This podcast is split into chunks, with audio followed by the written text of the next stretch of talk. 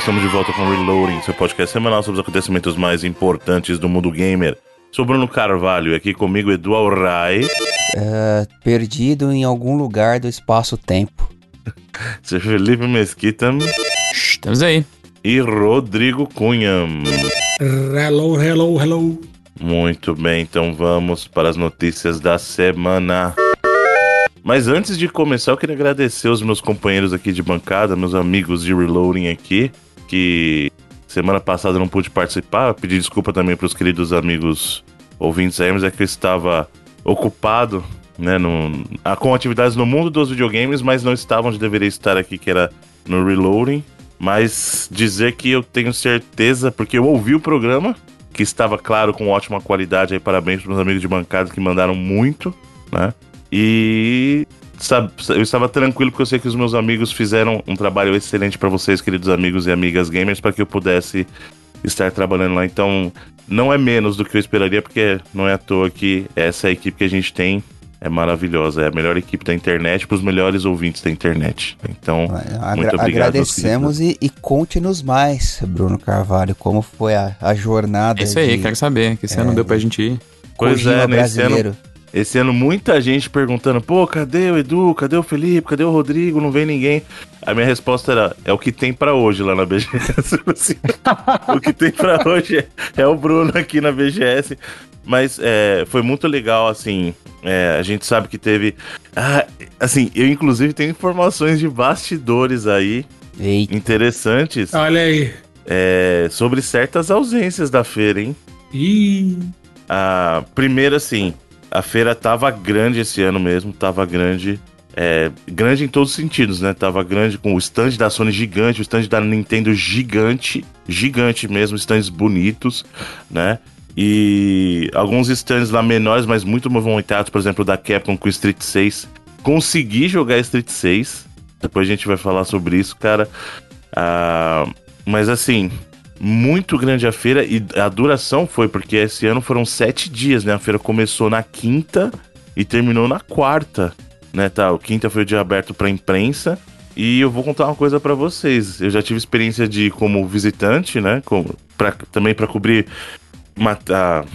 material tal, como imprensa. Já fui civil, já fui imprensa. É, já fui convidado nos stands lá, né? A gente teve o privilégio de levar o 99 Vidas na época pela Killbyte, tanto no stand da Sony e da Microsoft.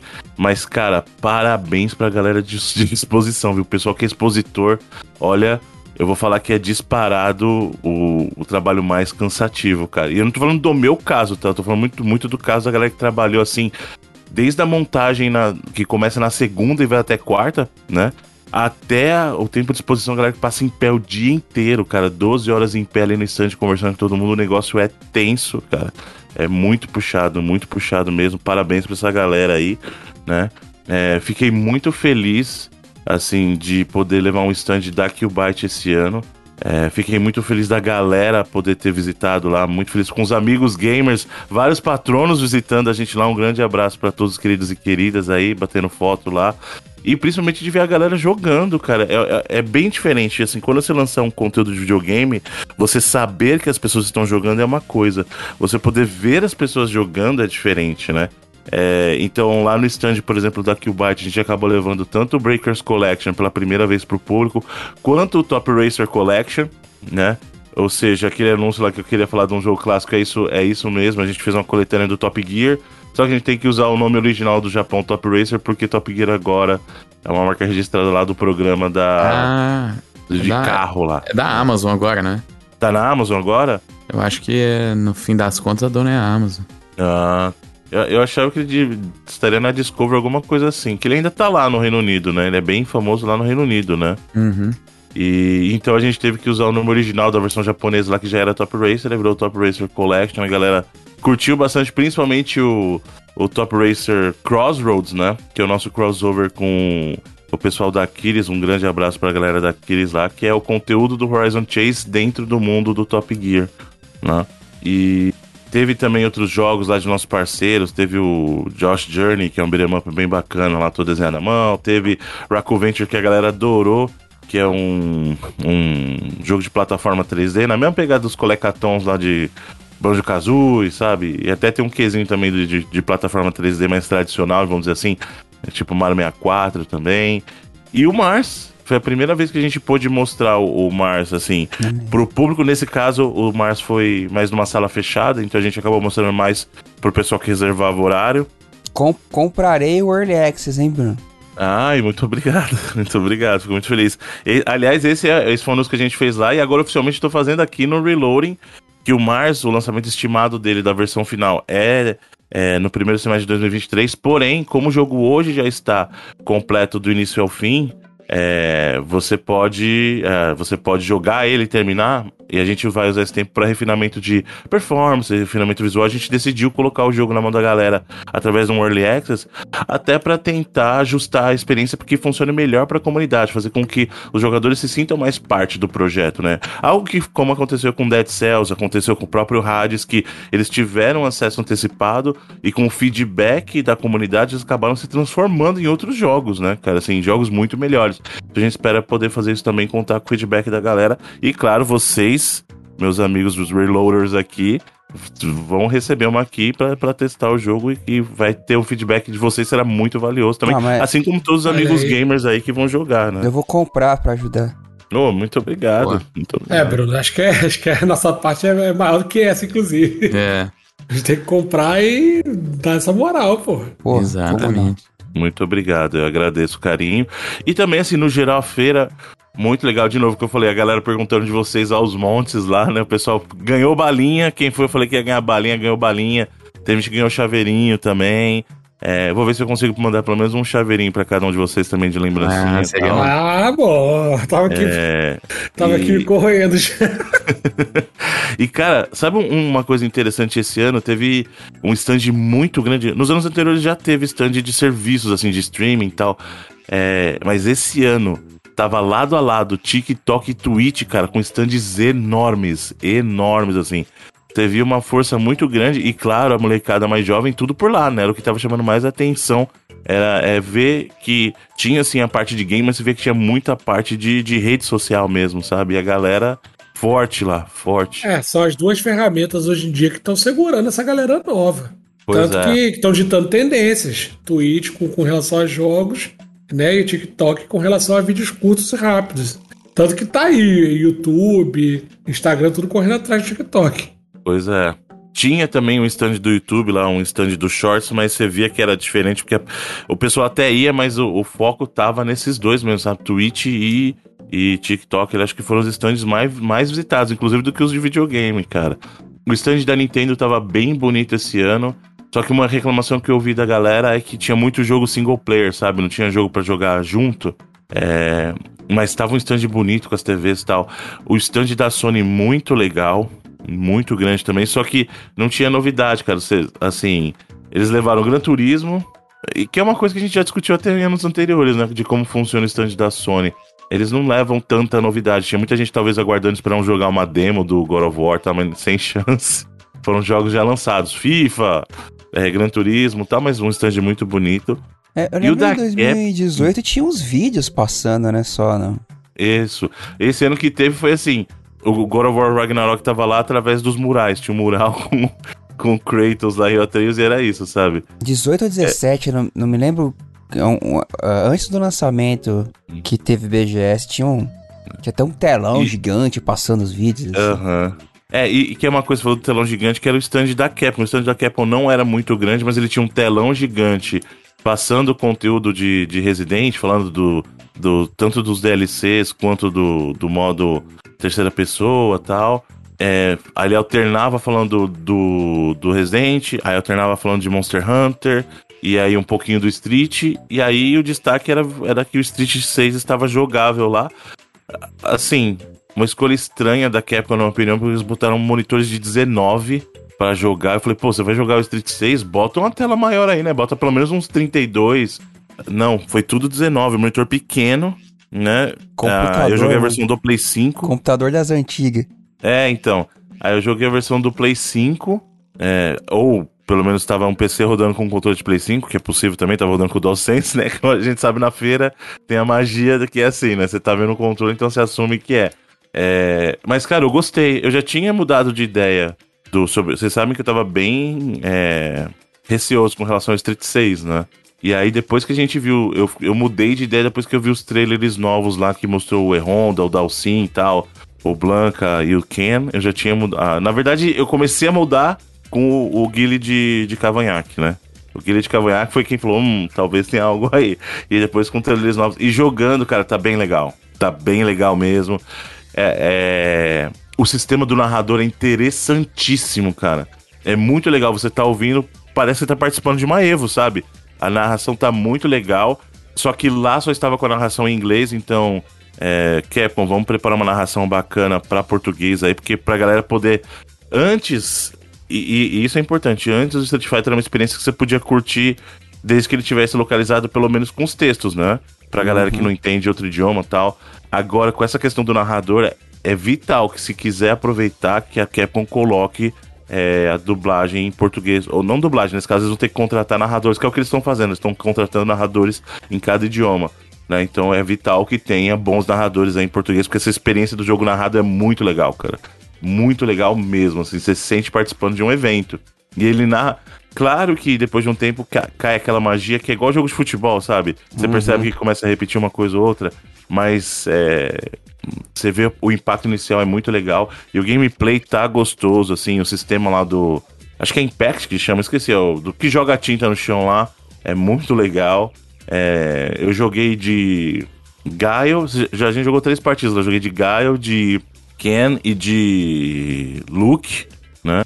É, foi bem bacana. Eu queria ter jogado personagens novos lá, mas o, o cara que tava jogando comigo meio que ficou insistindo em jogar Chun-Li, queria ganhar, eu tive que recorrer a recursos de personagens mais conhecidos, assim. Você chegou Então a foi- ver o hub lá? Não, não, não. Na partida que eu joguei era só o modo versus. Eles deixavam você entrar e jogar só três partidas. É... Ganhei as partidas, só pra deixar registrado aí, o fato de eu ter. Eu tô falando do cara porque o cara jogava de Chun-Li e jogava bem. Ele jogava muito bem de Chun-Li, muito bem. E só que por isso que ele ficou puto, porque ele acabou perdendo, porque ele jogava bem. E eu acabei jogando do jeito Street 2 tradicional, sabe? Pega o, o Guy e o Kenny joga do jeito Street 2, aí acho que o cara não sabia Funciona muito Funciona como até hoje. reagir. É, então, ele falou assim, caraca, como é que eu vou reagir com esse cara? Ele achava que eu sabia jogar alguma coisa de Street 6, é porque no modo Street 2. e... Mas, então, Edu, não tinha o Hub lá, era só o modo Versus. A galera que tem jogado o Hub jogou através do Beta, né? Que inclusive já saiu, teve a galera jogando aí. O pessoal falando bem pra caramba. Inclusive o pessoal, acho que foi um pessoal lá no grupo de patrões mesmo que falou que chegou a jogar e o esquema lá do, do Hub é isso mesmo, né? Você joga os jogos clássicos, só que pelo que eu entendi eles explicando, é aleatório. Você não sabe qual jogo você vai jogar. Mas você joga os jogos clássicos da Capcom. Que é bem legal, né? É você, legal, você tá na legal. espera, isso é muito legal. Eu vi o, a galera tá pirando no criador de personagens lá, né? Que dá pra criar umas monstruosidades maneiras aí, né? É, sim, bem interessante. Eu vi Vai também ser alguns um vídeos. freak show bacana, Pois assim, é. né? Mas no geral, cara, o que eu falei foi bem bacana a feira, assim, esses acho que os stands que eu falei são os que tiveram mais destaque no- na parte de games, mas teve muita coisa legal mesmo também. Teve muita novidade, tinha muito uma coisa bacana esse ano, tinha muito stand de jogos menores, assim, mas bem bonitos, sabe? Stands bem trabalhados, muito legal, assim. É... Eu, a única coisa, assim, pra, pra não falar que foram umas mil maravilhas, eu acho que o primeiro dia foi bem, bem confuso, sabe? É, o pessoal da imprensa ficou em fila. No caso, eu, eu fui com a, gente era expositor, mas justamente para que o pessoal pudesse usar a, a equipe pudesse usar a credencial de expositor, eu acabei usando a minha de imprensa, né? Então, é, mesmo sendo expositor, a gente tem, tem uma limitação de, de números de credenciais. Falei assim, não, vamos, vamos dar para a equipe, o pessoal poder ficar mais tranquilo e tal. E realmente, expositor entra no horário certinho. No primeiro dia de imprensa, cara, eu fiquei três horas numa fila para entrar. Três Caraca. horas. Caraca! Foi complicado. E o pior, quando liberaram a fila, na verdade, liberaram de uma vez a fila e abriu pra galera que fosse entrar. Então não adiantou nada a galera de imprensa ficar em fila, porque quando liberou o portão, todo mundo entrou junto. Sabe? Então a imprensa acabou entrando junto com o restante do pessoal, né? E, e o pior não é nem isso, entrar com o horário do pessoal, normal. Mas faz, forçar o pessoal a ficar numa fila de três horas pra depois abrir e não respeitar ordem nenhuma da fila, não faz sentido, Eu- cara. Eu lembro, Bruno, que em 2019, quando a gente foi lá, que a gente até se encontrou, tirou aquela foto lendária e tal. Eu lembro que eu demorei pra caramba também pra entrar, pra conseguir pegar a credencial e tal. Não, Então- não, Rodrigo, isso aí é depois que pegou a credencial ainda. Não é assim. Foram três horas de fila, você, assim, você pegava a credencial, aí você ia pra uma fila com quem já tem credencial. Então, quem, por exemplo, você pode imprimir na sua casa e ir lá pegar só o, o cordãozinho.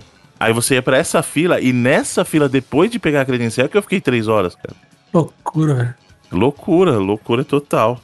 Porque eu lembro que o problema em 2019 foi pra conseguir pegar a credencial. Isso eu lembro bem.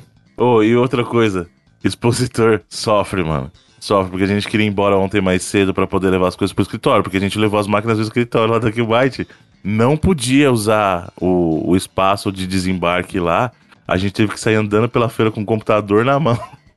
pra poder levar pro meu carro, pra gente poder levar de volta pro escritório, cara. Cara, que horas isso? Vida de índia era complicada, era umas 8, 9 horas da noite.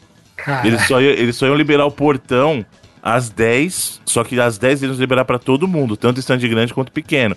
Então você tem que entrar numa fila pra esperar a sua vez de, de retirar as coisas, e dali eu ainda tinha que ir pro escritório pra levar, cara. Aí não dá, eu tava chegando em casa, assim, todo dia. Tava chegando em casa por volta da meia-noite. Se eu tivesse que ir lá desembarcar as coisas no escritório ainda, nossa, ia ser loucura. Aí a gente falou, não, vamos nessa. Aí a gente saiu pela fila carregando o computador na mão. levando pro estacionamento lá do evento. Mas, cara, foi, foi legal, assim. É... Eu tô até um pouquinho com a voz meio rouca que foram. Eu fiquei todos os dias fazendo apresentações do Mars lá, né? A gente tinha sessões agendadas, então de hora em hora eu tava falando do Mars lá, então. É... Valeu a pena, foi muito legal. Agradeço a presença de todos os queridos e queridos amigos e amigas gamers que foram lá. De coração mesmo, foi muito legal, muito importante. E espero que a situação permita que ano que vem é, todos nós da equipe possamos estar juntos lá, né? Pra, pra, pra poder curtir a galera aí. Vamos ver se, se se as coisas ajudam, se a situação melhora, né? Se, se não tiver rolado Fallout antes. Pois é, né? Mas é isso da BGS. Chega desse monólogo de BGS aqui, né? Chato pra caramba. Vamos, vamos falar de não é notícias. chato nada, pô. Vamos falar de coisa boa pra todo mundo poder falar também que.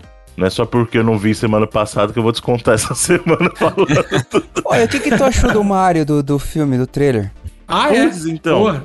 Eu, eu, eu gostei, tá melhor do que eu esperava. Tá melhor do que eu esperava. A- ainda dá uma diferençazinha, porque a gente, como a gente conhece muito o Mario do videogame, as proporções ainda são um pouquinho diferentes, né? Mas eu não, eu Faltou não achei bunda, ruim, é isso que você tá falando. Você vai, você vai, você vai ser desses também. Não, não, não, eu nem, nem liguei pra bunda dele, né, de verdade, assim, não tava ligando. Eu, eu falei de, tipo, a seção do braço ser mais fininho mesmo, assim, no geral. Mas, assim, não me tirou da experiência do, do, do filme, sabe? Eu achei muito legal. Eu gostei do que eu vi. É, eu não sei, eh, talvez, pelo que eu vi, ele me parece que vai ser um filme focado um pouquinho mais no público mais infantil, né? Me parece. Porque é aquela coisa dos pinguins lá, então, diferente do Sonic que talvez consiga pegar um público um pouquinho mais velho, esse do, do, do Mario me pareceu mais focado. Pega porque, né? Porque é o público velho, mas o bagulho é meio pra criança também, É. né, Bruno? Olha o, Também, Bruno não, lançando, mas- olha o Bruno lançando que Mario é pra criança e Sonic Não, é pra não adolescente. falei Não, isso, os dois, eu os dois são pra criança os filmes, pô. A gente Sem falar que o porque- Mario nitidamente copiou o final do filme do Sonic lá na época que na hora que ele quer no Mushroom Kingdom, é igualzinho a ser do Robotnik lá, hein? Hum. Já deu um spoiler do Sonic ao mesmo tempo que eu falei do trailer do Mario. Ah, eu, eu Não, eu tinha gostei. comentado depois que eu até. Mó engraçado no trailer lá, ó, os caras atacando o, o Bowser, né? Tipo, Sim. mó, mó marrudão assim e tal. E, e ele tá, tá, tá, vai, galera, vai. que mais aí? Mas no geral eu gostei sim, cara. Achei o trailer muito legal. Muito legal. Gostei de verdade, assim. E, e, inclusive isso que você falou é importante, Edu. Ah, o stand da Nintendo, no horário do lançamento, eles transmitiram ao vivo na BGS. Num telão lá, cara. Legal. O trailer foi transmitido simultaneamente lá na BGS pra galera que tava lá. Isso foi Pô, muito deve ter legal. sido maneiro, hein? O que, que, você, o que que você achou das vozes, Bruno? Então, eu não, eu não parei pra ouvir com fone ainda, né? De longe, como quando eu tava vendo de longe, eu achei ok. O, o Chris Pratt dá pra perceber que não é o dublador original do Mario, mas dá pra ver que ele se esforçou ali, sabe? Apesar que aí eu vou contar um segredo pra vocês. Eu ouvi a voz do Chris Pratt só depois, porque quando eu assisti, eu assisti em português, né? Então. Que é melhor, inclusive, né? É, então, é, eu achei mais natural, mais natural. Mas, de novo, eu não ouvi com fone ainda, eu ouvi tudo à distância. Então eu quero pegar assistir o trailer depois com fone pra fazer meu julgamento do, do Chris Pratt aí de Mario. Não vou, não vou emitir um parecer por enquanto, né? Mas vamos então pras notícias, queridos amigos de bancada, vamos lá? Eu vou dar uma notícia que essa bola já era cantada faz tempo, né? Vamos começar com notícia ruim, mas que não é tão ruim assim. The First Soldier, que é aquele Battle Royale do, do Final Fantasy VII, que na época eu falei assim, isso é um desperdício de nome, porque eles poderiam usar isso pra ser o, o remaster lá, o barra remake que a gente vai ter do Crisis Core. Esse poderia ter sido o nome dele, poderia ser muito legal se fosse Crisis Core The First Soldier, entendeu? Seria muito legal, não ia mas não. combinar muito, mas beleza. Não, mas por que você acha que não ia combinar? Porque o Zack não é o The First Soldier. Não, mas o no- na história do Crisis Core não é só o Zack, lembra disso. mas ele é o o, principal, né, brother? Mas não é o First Soldier no sentido de ser o primeiro. É, de ser, de repente, a nova geração de Soldiers, entendeu? Não é o The First Soldier de fato, é o The First Soldier mo- motivacional. É o motiv- É o The First Soldier que vale. É o que vale, exatamente. Mas, de qualquer maneira, essa ideia de... não ia dar certo, né, gente? Fazer Final Fantasy Battle Royale, cara, não ia dar certo. E não, tanto não vai dar certo que a Square Enix acabou anunciando que vai desligar os servidores já em janeiro de 2023. Ou seja, o jogo estreou em novembro de 2021. Então vai ficar pouco mais de um ano aí, um ano e dois meses né, em atividade. E meio que era bola cantada, né? Eu não cheguei a É, eu jogar, acho que- então eu não posso falar sobre o jogo, mas. Acho que ninguém acreditava muito, não, né? É. Tem, tem uns jogos, assim, que parece que nem as próprias publishers botam muita fé, mas que às vezes, sei lá, na chance de um negócio dar certo do nada, é... ela bota aí do mundo, né? Eu não sei se isso é até um pouco do efeito Fortnite, tá ligado? Porque é bom lembrar que Fortnite, ele não... Não deu não certo tinha- no começo, né? Não, e ele não tinha essa esperança de que ele fosse virar o que virou do jeito assim, né? Ninguém esperava. E ninguém, ninguém lá dentro, por exemplo, esperava. É, ele virou o que virou numa combinação de sorte, de rapidez, de, de, de, de conteúdo, de perspicácia, um pouco de copiar um modo de outro jogo que tava fazendo muito sucesso na época, né? Então, eu não sei se às vezes as publishers têm um pouco disso, ah, vamos botar isso aqui no mundo, vai que ele tem um efeito parecido e por alguma razão a galera vai amar isso aqui, sei lá.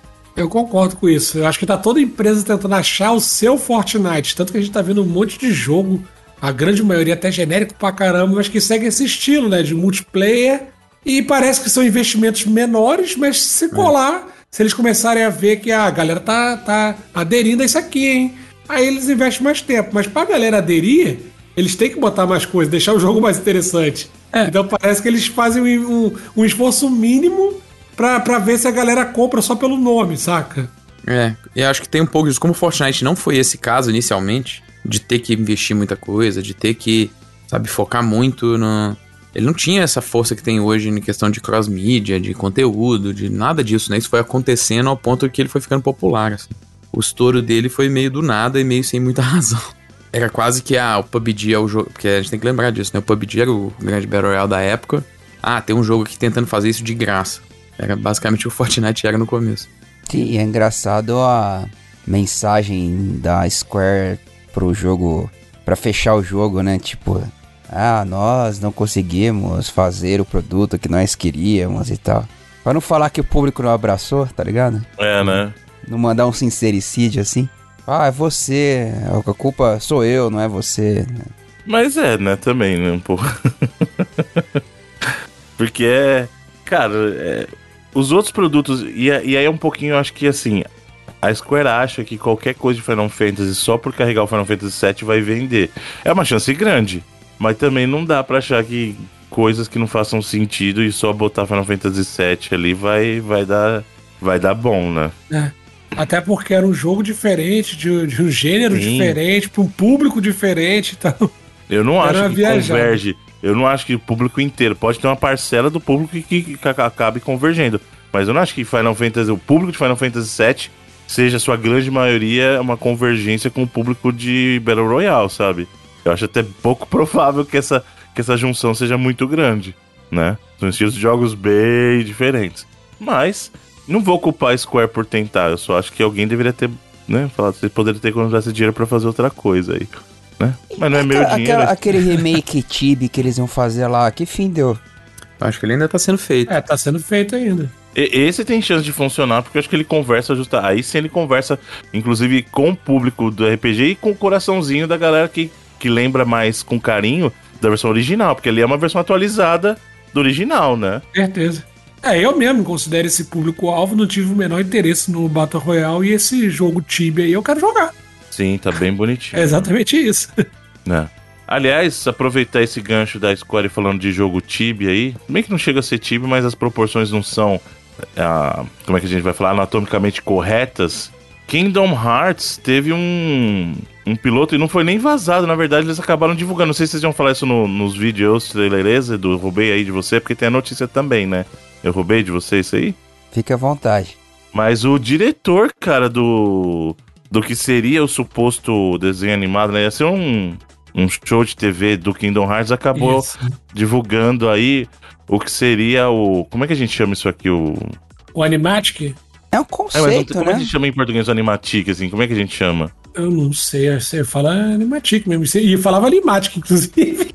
É, do que seria o Lost Kingdom. O Lost Kingdom, o Kingdom Hearts, né? Os episódios perdidos aí, Eu porque vi o- nunca foram publicados, né? O da Marvel a galera chamava de desenhos desanimados. É, faz sentido.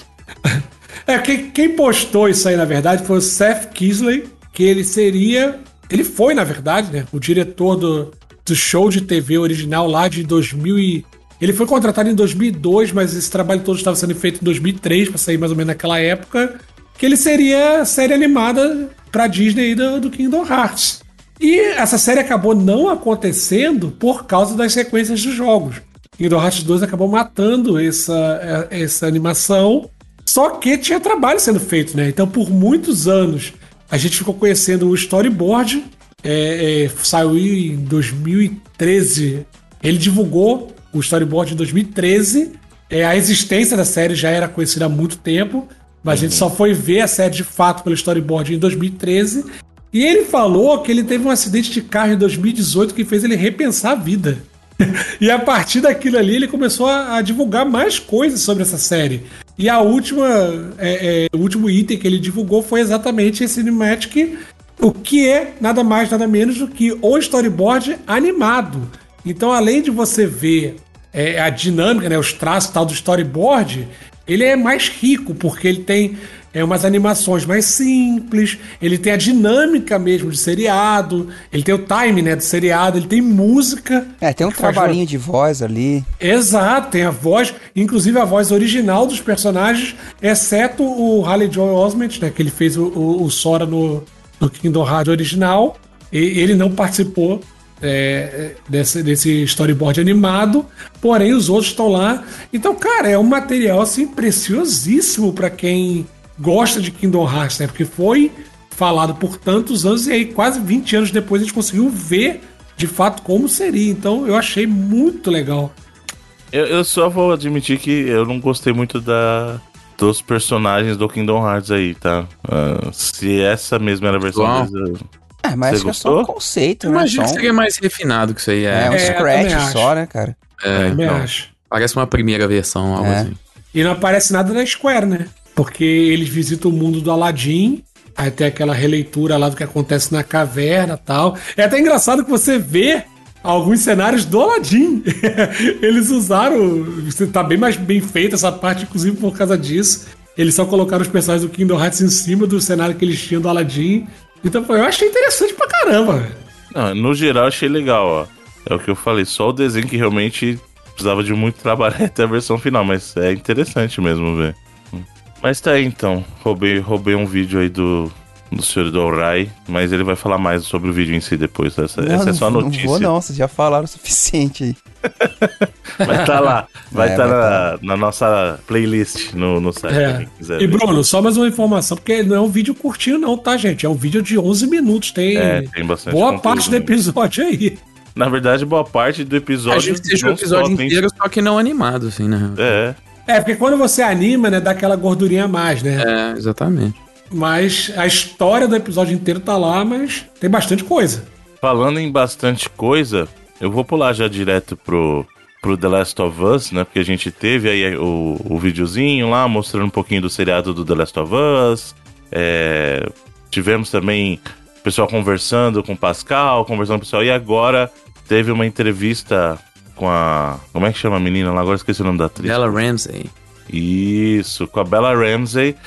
E o curioso dessa entrevista que fizeram é que ela chega a comentar que quando foi perguntada, ela, fala, ela falou que na verdade, é, quando perguntaram para ela se já havia jogado, ela disse que não. E que na verdade a pessoa falou assim: então não jogue. O que é curioso, porque geralmente quando você vai vai falar com algum ator, né? O ator vai querer pesquisar para fazer o papel. Se ele vai fazer uma figura histórica, ele vai pesquisar para fazer algo que reflita de repente de alguma maneira o comportamento, né, da, daquela figura. E nesse caso, parece que não foi só o mesmo caso com ela, porque o Pascal chegou a comentar a mesma coisa, né? Então, não sei se para evitar que eles pegassem trejeitos dos personagens do jogo, mas aí, cara, eu acho isso curioso. Vocês acham que é uma boa pedida quando for fazer alguma coisa de videogame não jogar os jogos para de repente não ter a referência do jogo Cara, um ator? nesse caso, pensando pelo ator, eu consigo entender assim. Porque é. é, um trabalho de atuação também, né? De, o The Last of Us captura de movimentos e tal. Uhum. Pensando pelo lado do ator, eu consigo entender, assim, você não querer emular o trabalho do, da outra pessoa e tentar trazer mais uma personalidade, assim. Agora eu também consigo entender o lado do fã, entre aspas, muitas aspas pra usar essa palavra hoje em dia, que eu odeio ela, mas tem que usar, é de reclamar também, né? de o cara querer ver a parada que ele conhece no, no, no jogo da forma mais fiel possível. Mas eu, novamente, consigo entender perfeitamente o, o, o lado do ator, assim, o, a, é. o modo de desse tipo de pensamento vindo do ator, né? É, eles querem que, o ator chegue sem vícios, né, no, no, set. E isso vai fazer com que a produção tenha mais controle é, é, é, criativo mesmo da parada, porque o que os atores vão receber é aquilo que eles querem é, exibir. Então eles. Ah, a gente quer que você atue assim, assim, assim. Você vai fazer isso, isso, isso. Então tudo que chegar no ator vai ser controlado por eles, né? Se o ator uhum. jogar antes, eles não vão ter esse controle, porque é, é, ela vai ter a opinião em cima daquilo mesmo, né? Do, em cima do jogo. Ela já vai ter jogado, ela vai ter tido contato com a obra. Então, querendo ou não, ela vai criar já na cabeça dela opiniões sobre como ela deve atuar ou não.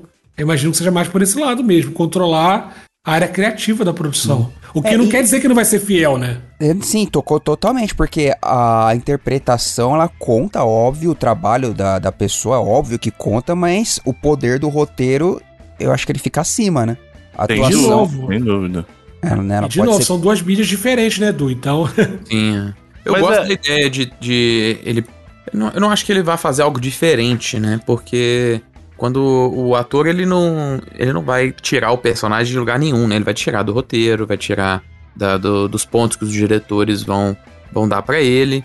E essas pessoas estão muito familiarizadas com o jogo, né? Exatamente. Então, tanto que o ponto dos criadores do jogo é um dos diretores, um dos produtores executivos, que é o Neil Druckmann.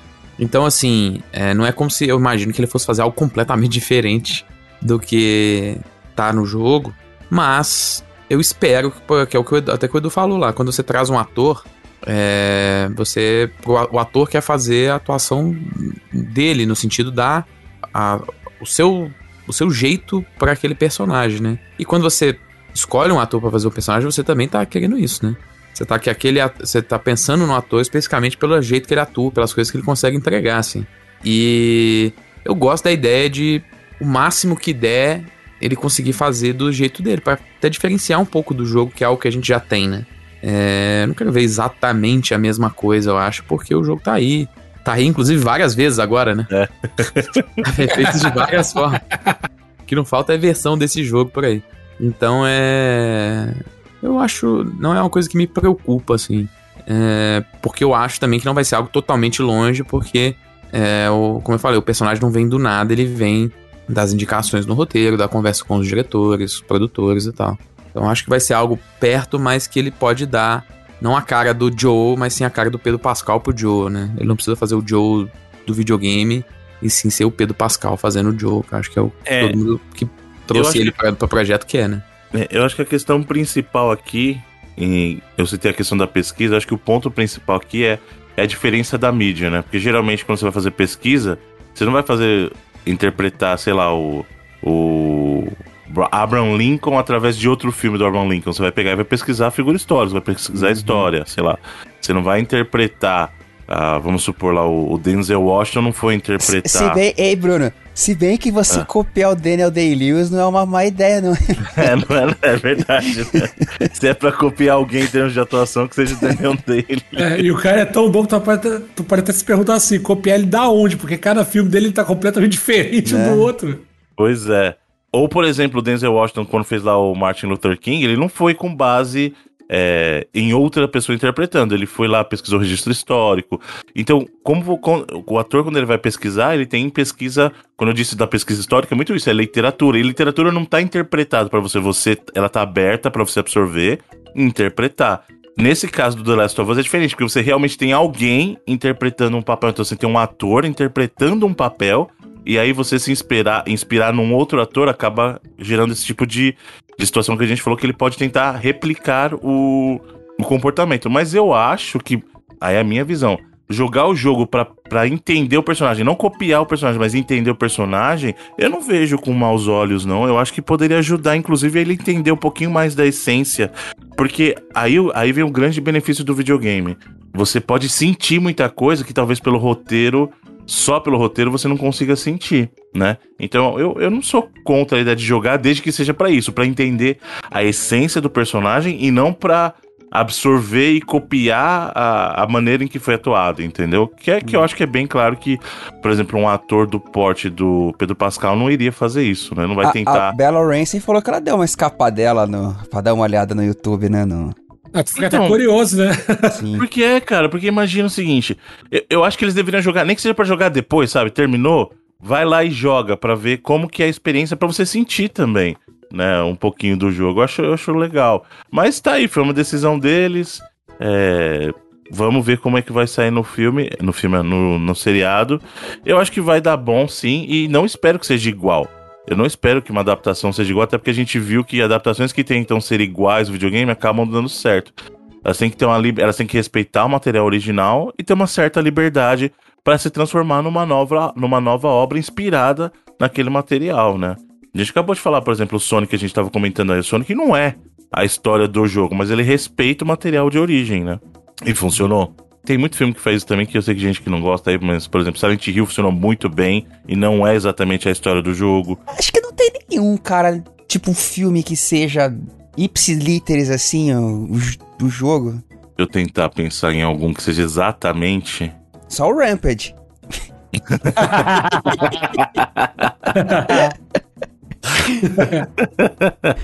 Eu acho que o Rampage ele enriqueceu a experiência dos jogos, na verdade, né? Não, isso é verdade. Eu, eu não consigo pensar nenhum, assim. Talvez. Não, nem isso, nem os.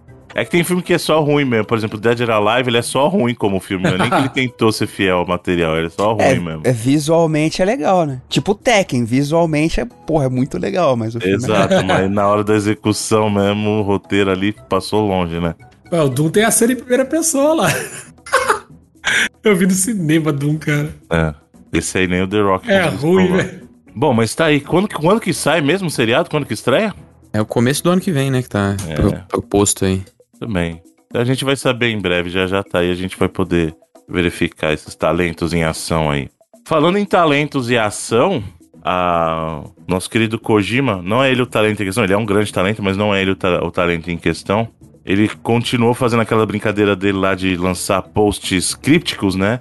E aí ele lançou aquela. Que nem durou muito tempo, né? Que ele lançou, não sei se vocês lembram, ele lançou uma silhueta, aí logo depois o pessoal já pegou e descobriu que era a Ellie Fanning mesmo, porque Sim. o pessoal fez o processo de restauração da imagem. Cara, assim, eu tava comentando em off com o Felipe, o poder de, de, de percepção dessa galera tá de parabéns.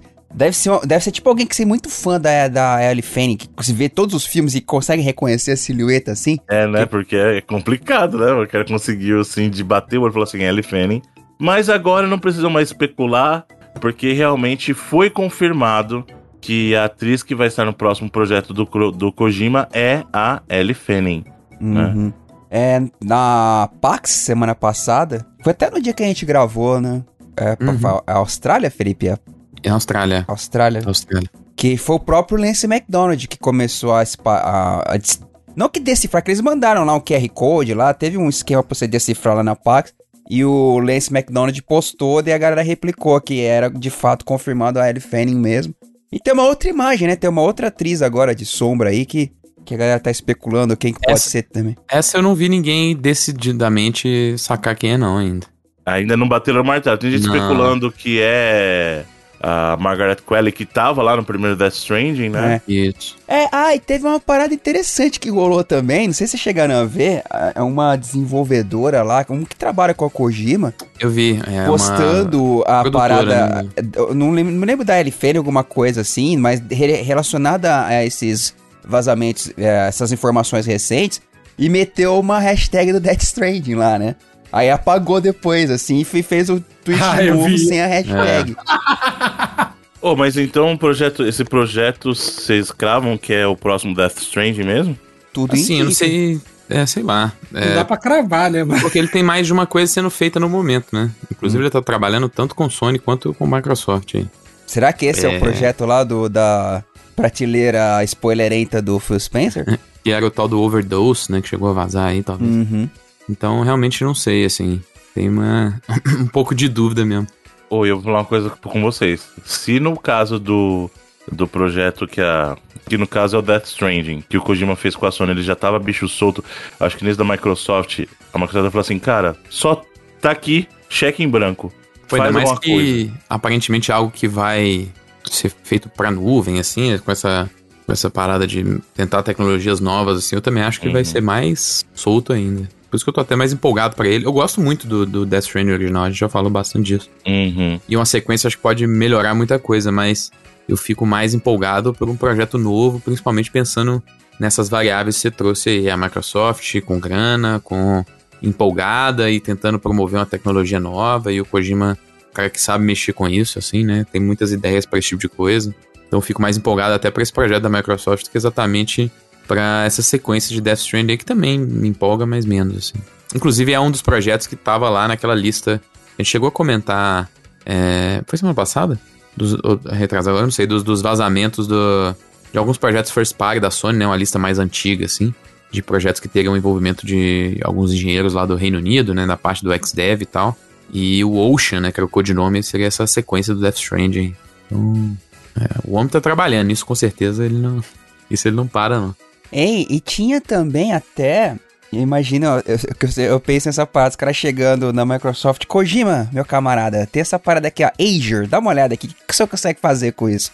Né? Porque tinha até os rumores de que quando a Kinsift entrou pra Microsoft, era meio que pra trampar nesse negócio do Kojima aí, né? Lembra?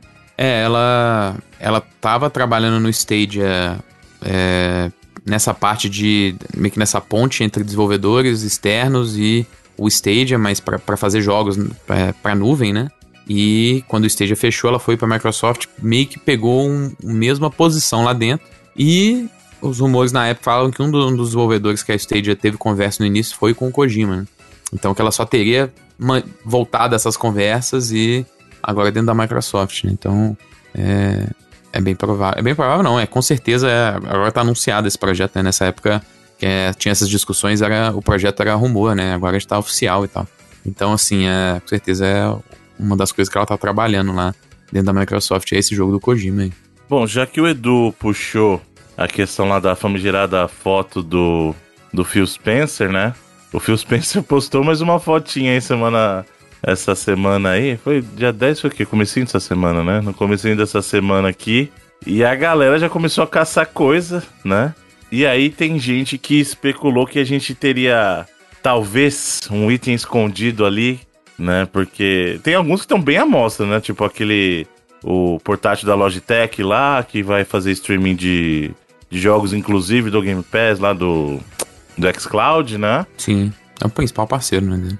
Exato. E aí nessas fotos eles começaram a perceber que tinha algumas coisas a mais ali. E tem gente especulando que na verdade nessa foto a gente poderia ter o Keystone, que seria o, o dispositivo da Microsoft que seria utilizado para fazer streaming de jogos aí para TV e monitores, né? É, a galera a, apelidou carinhosamente seria tipo o Chromecast da Microsoft oficial. É. assim. Aham. Tipo isso. E assim, é, eu não diria que ele tá muito escondido, não. né? Mas será Tá que é bem ele na cara. mesmo, cara? É estranho, né? É, É, um, porque é um- é- é- não é muito diferente de um, de um Series S, assim, ao contrário. Mas ele é bem menor, né? É, pô, acho que pouca coisa, hein? Que o Series S já é bem pequeno. Ah, na foto ele parece ser uma parada bem menor. Não, parece ser bem caixinha menor. Ele parece ser do tamanho de um controle ali, se você olhar. não, Não, é? cara, compara com fone de ouvido. Não parece tão... Eu acho que se for, ele não tá tentando mais se esconder muito mais, não. Ele tá Não, mas eu acho que já virou. Ele já virou meio que. É, como é que eu vou falar? Prática mesmo. É, ele, ele já faz isso pra galera já ficar, porque virou tradição, sabe? Alguma coisa vai vazar. O que que vazou Exato. na foto do, do Phil Spencer hoje, sabe? Então, Exato, eu tô É. nessa também. Sei lá, tipo assim. É, é um negócio que o controle que o Bruno falou ali. O controle tá bem do lado, né? Ele parece ser pouquinha coisa maior que o controle de Uhum. largura, né? De comprimento, talvez, sei lá, de qual medida que é essa. Mas é. Eu botei o meu controle aqui em cima do meu Series S e o meu Series S são dois controles de tamanho, sabe? Sem falar que a frente é completamente diferente, né? Da, do, do Series S. Então, assim. Exato. E a gente É tá um outro hardware. Se é Não, isso ou não se, é. se- se você virar o Series S ao contrário, o botão de ligar só vai ficar um pouquinho mais pra cima, assim, né? Bem parecidinho. Você disse se ele ficar de lado? Não, se você virar ele, tipo, botar o fã, o que você não deve fazer, ouvinte, não faça isso. Se você botar o fã virado pra baixo, tá ligado? Botar a speaker virada pra baixo, ele Ah, fica entendi. parecido com esse. É, isso é verdade. Mas ainda não é a mesma coisa, porque o botão do Xbox tá, não tá na mesma altura dos. É. coisas assim, do- Uhum. aquilo ali do lado parece ser um bagulho de infravermelho, né? Que é Não, o que e, e outra, e, e- e se fosse caso mesmo, eu- olhando assim, eu esperaria algo bem menor mesmo. Pique um Chromecast, com coisa pequenininha Então, assim. pra você- eu acharia que se a Microsoft fosse embarcar, ela iria no dongle mesmo, aquela coisa do É. Chromecast mesmo, sabe? Se ligar direto na HDMI da TV, sabe? Sem nem se preocupar com nada. Às vezes ele tem uma placa de rede muito foda, assim, pra poder aguentar É, então pode ser, né? Tipo. Porque Não, assim, mas o- menor o- que um. O menor- Chromecast Hum. recente agora tem 4K, e tu- não tem? Mas ainda é Wi-Fi, né? Eu acho é, que o que o Felipe tá dizendo, local, é, tem. como é jogo, talvez ele tenha. Ele precisa de uma internet, porta, né? É, então ele deve ter uma porta Ethernet, eu imagino que seja isso. Mas real, eu acho que ele. Eu entendo o que você tá falando, Edu. Pra, pra ser um Xbox é, nativo, ele tá muito pequeno, mas pra ser algo totalmente de streaming, ele não é exatamente pequenininho. Eu entendo o que É. Às vezes ele seja só a frente ali também, sabe? Ele só, ele só seja, tá ligado? Tipo um Kinectzinho. Às vezes ele seja só isso, assim. Ele não tenha tanta profundidade igual uma caixinha mesmo. Pode ser, né? Pode ser. Mas, cara, Talvez, talvez Olha, por questão não tá de design eles fazer. Não, tá, tá bem visível. Porque Bem eu penso da assim, é, se, a não ser que eles consigam fazer por um preço muito bom, tipo, teria muita desvantagem você comprar logo um Series S, assim. é, eu acho que ele tem que estar dentro dos 100, É, tem que Caso ser uma dos coisa 100 bem dólares, acessível, né? 150 dólares, talvez o máximo. É. Series S é 250. É, você é, porque você pensar a diferença de hardware que tem num do outro, assim, por 100 dólares, assim, acho que É. talvez 150 é meio caro, né? Talvez 99 seja o preço máximo mesmo. É, 100, é 99 seria um preço bacana. É, seria um preço bem, bem É, atrás. porque assim, com o S você teria a funcionalidade do streaming de qualquer jeito e ainda podia jogar jogo normal, né? Você É. poderia usar o Game Pass, por exemplo, que é uma coisa que ele não vai poder fazer, baixar jogo, né? Então realmente ele tem que ser um preço bem mais acessível, cara, muito Ah, mais se- acessível. Ah, Se, bem, se os caras quiserem meter uma flashzinha lá de uns 100 GB só pra enganar um, jogo por vez, Vai baixar o quê? Ele não teria o hardware pra rodar, né? É, então, no é hardware verdade. não não- falta, não- né? Então é não só adianta. nuvem mesmo. É. Ou rodar jogo Android, de repente. Ou é tipo, de repente, pra, pra, pra quem, é, pra, aplicativo de mídia, esses negócios. pra quem até não, não entendeu o conceito, a ideia seria basicamente uma maquininha pra você usar o Game Pass, o xCloud, na nuvem. Você jogar jogo na Uhum. nuvem. Só que sem ter o. ah, Um, sem ser pelo. direto no aplicativo na sua TV, né? Caso não tenha. é- é- seria me- meio que a ideia do Chromecast mesmo, que é você transformar uma TV normal, é, da antiga, Uma assim, TV né? smart, né? Numa Smart TV.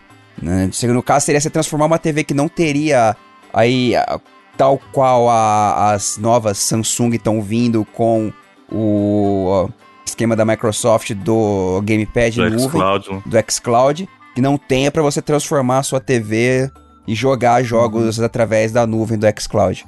É, ho- hoje, hoje acho que dessas soluções de, de, de caixinha de TV aí, o Chromecast é a mais barata, né? Acho que é coisa de 40 dólares, um negócio bem baratinho. E pros Estados Unidos, principalmente no mercado americano, tem a solução da Apple, né? Do Apple TV. É o Ele- Fire Stick lá, né? Tem também da Amazon, na verdade. Mas o, o Apple TV ele é bem caro, assim, né? É, a versão mais barata dele é 180 dólares.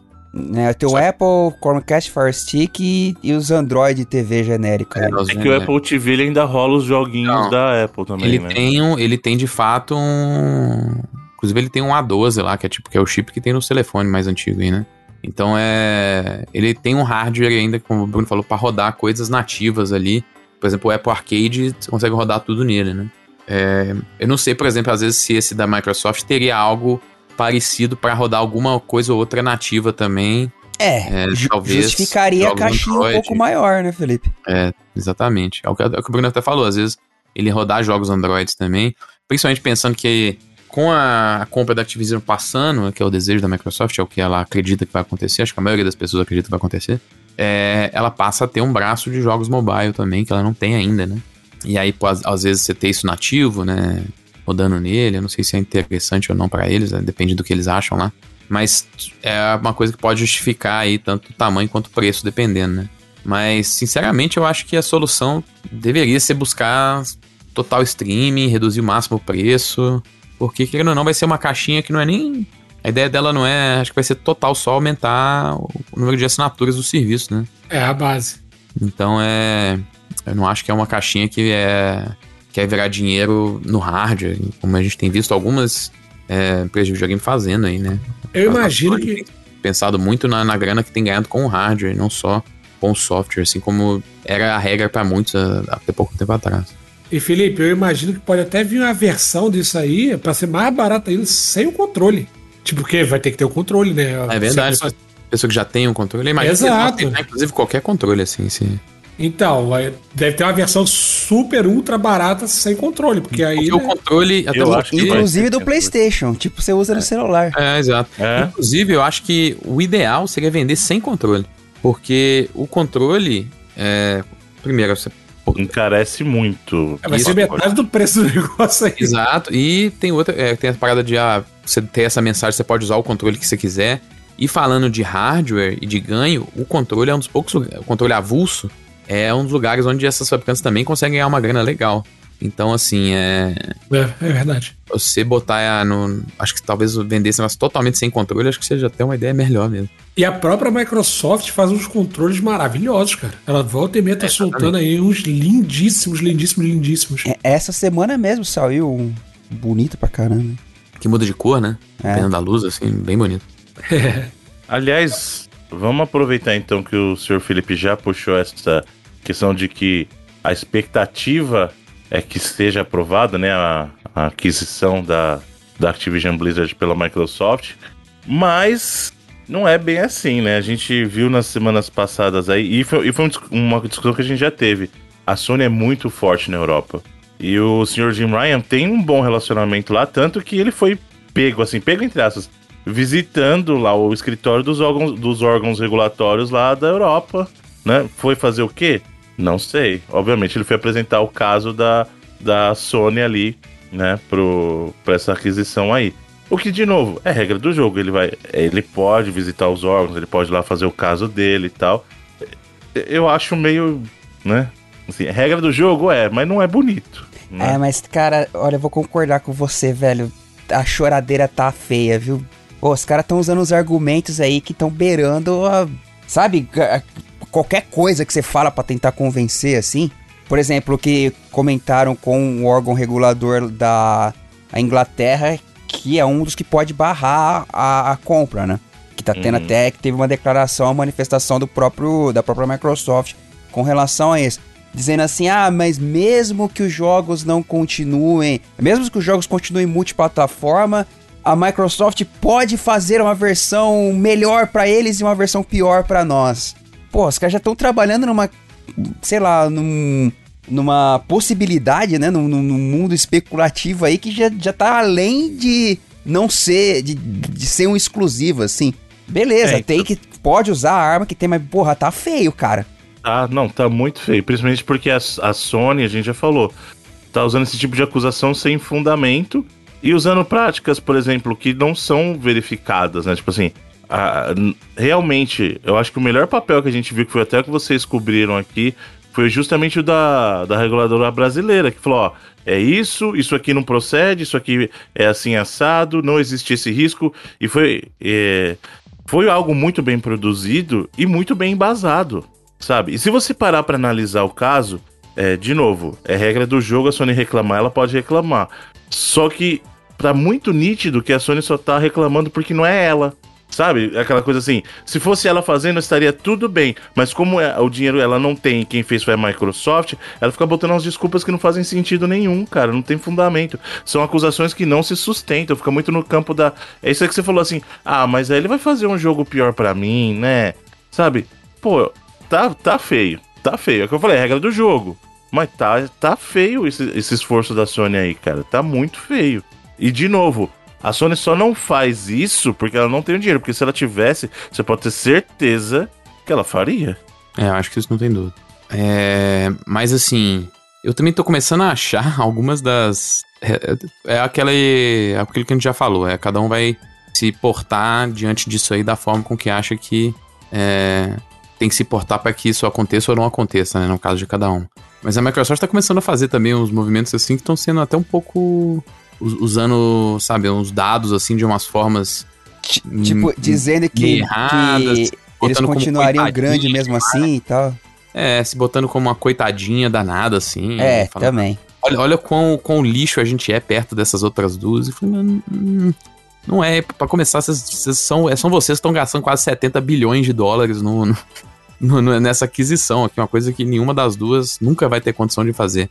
É, mas como calma, assim, isso Felipe, é porque como, a Microsoft... Como que a terceira colocada vai saltar pro primeiro lugar só com essa aquisição? É, e, e eles estão muito ligados, sempre, essa defesa é sempre no, na, no número de hardware. Inclusive inventaram um número de usuários ativos, assim, que num documento deles que não tem nenhuma fonte, tanto do lado da PlayStation quanto da Microsoft, eles não...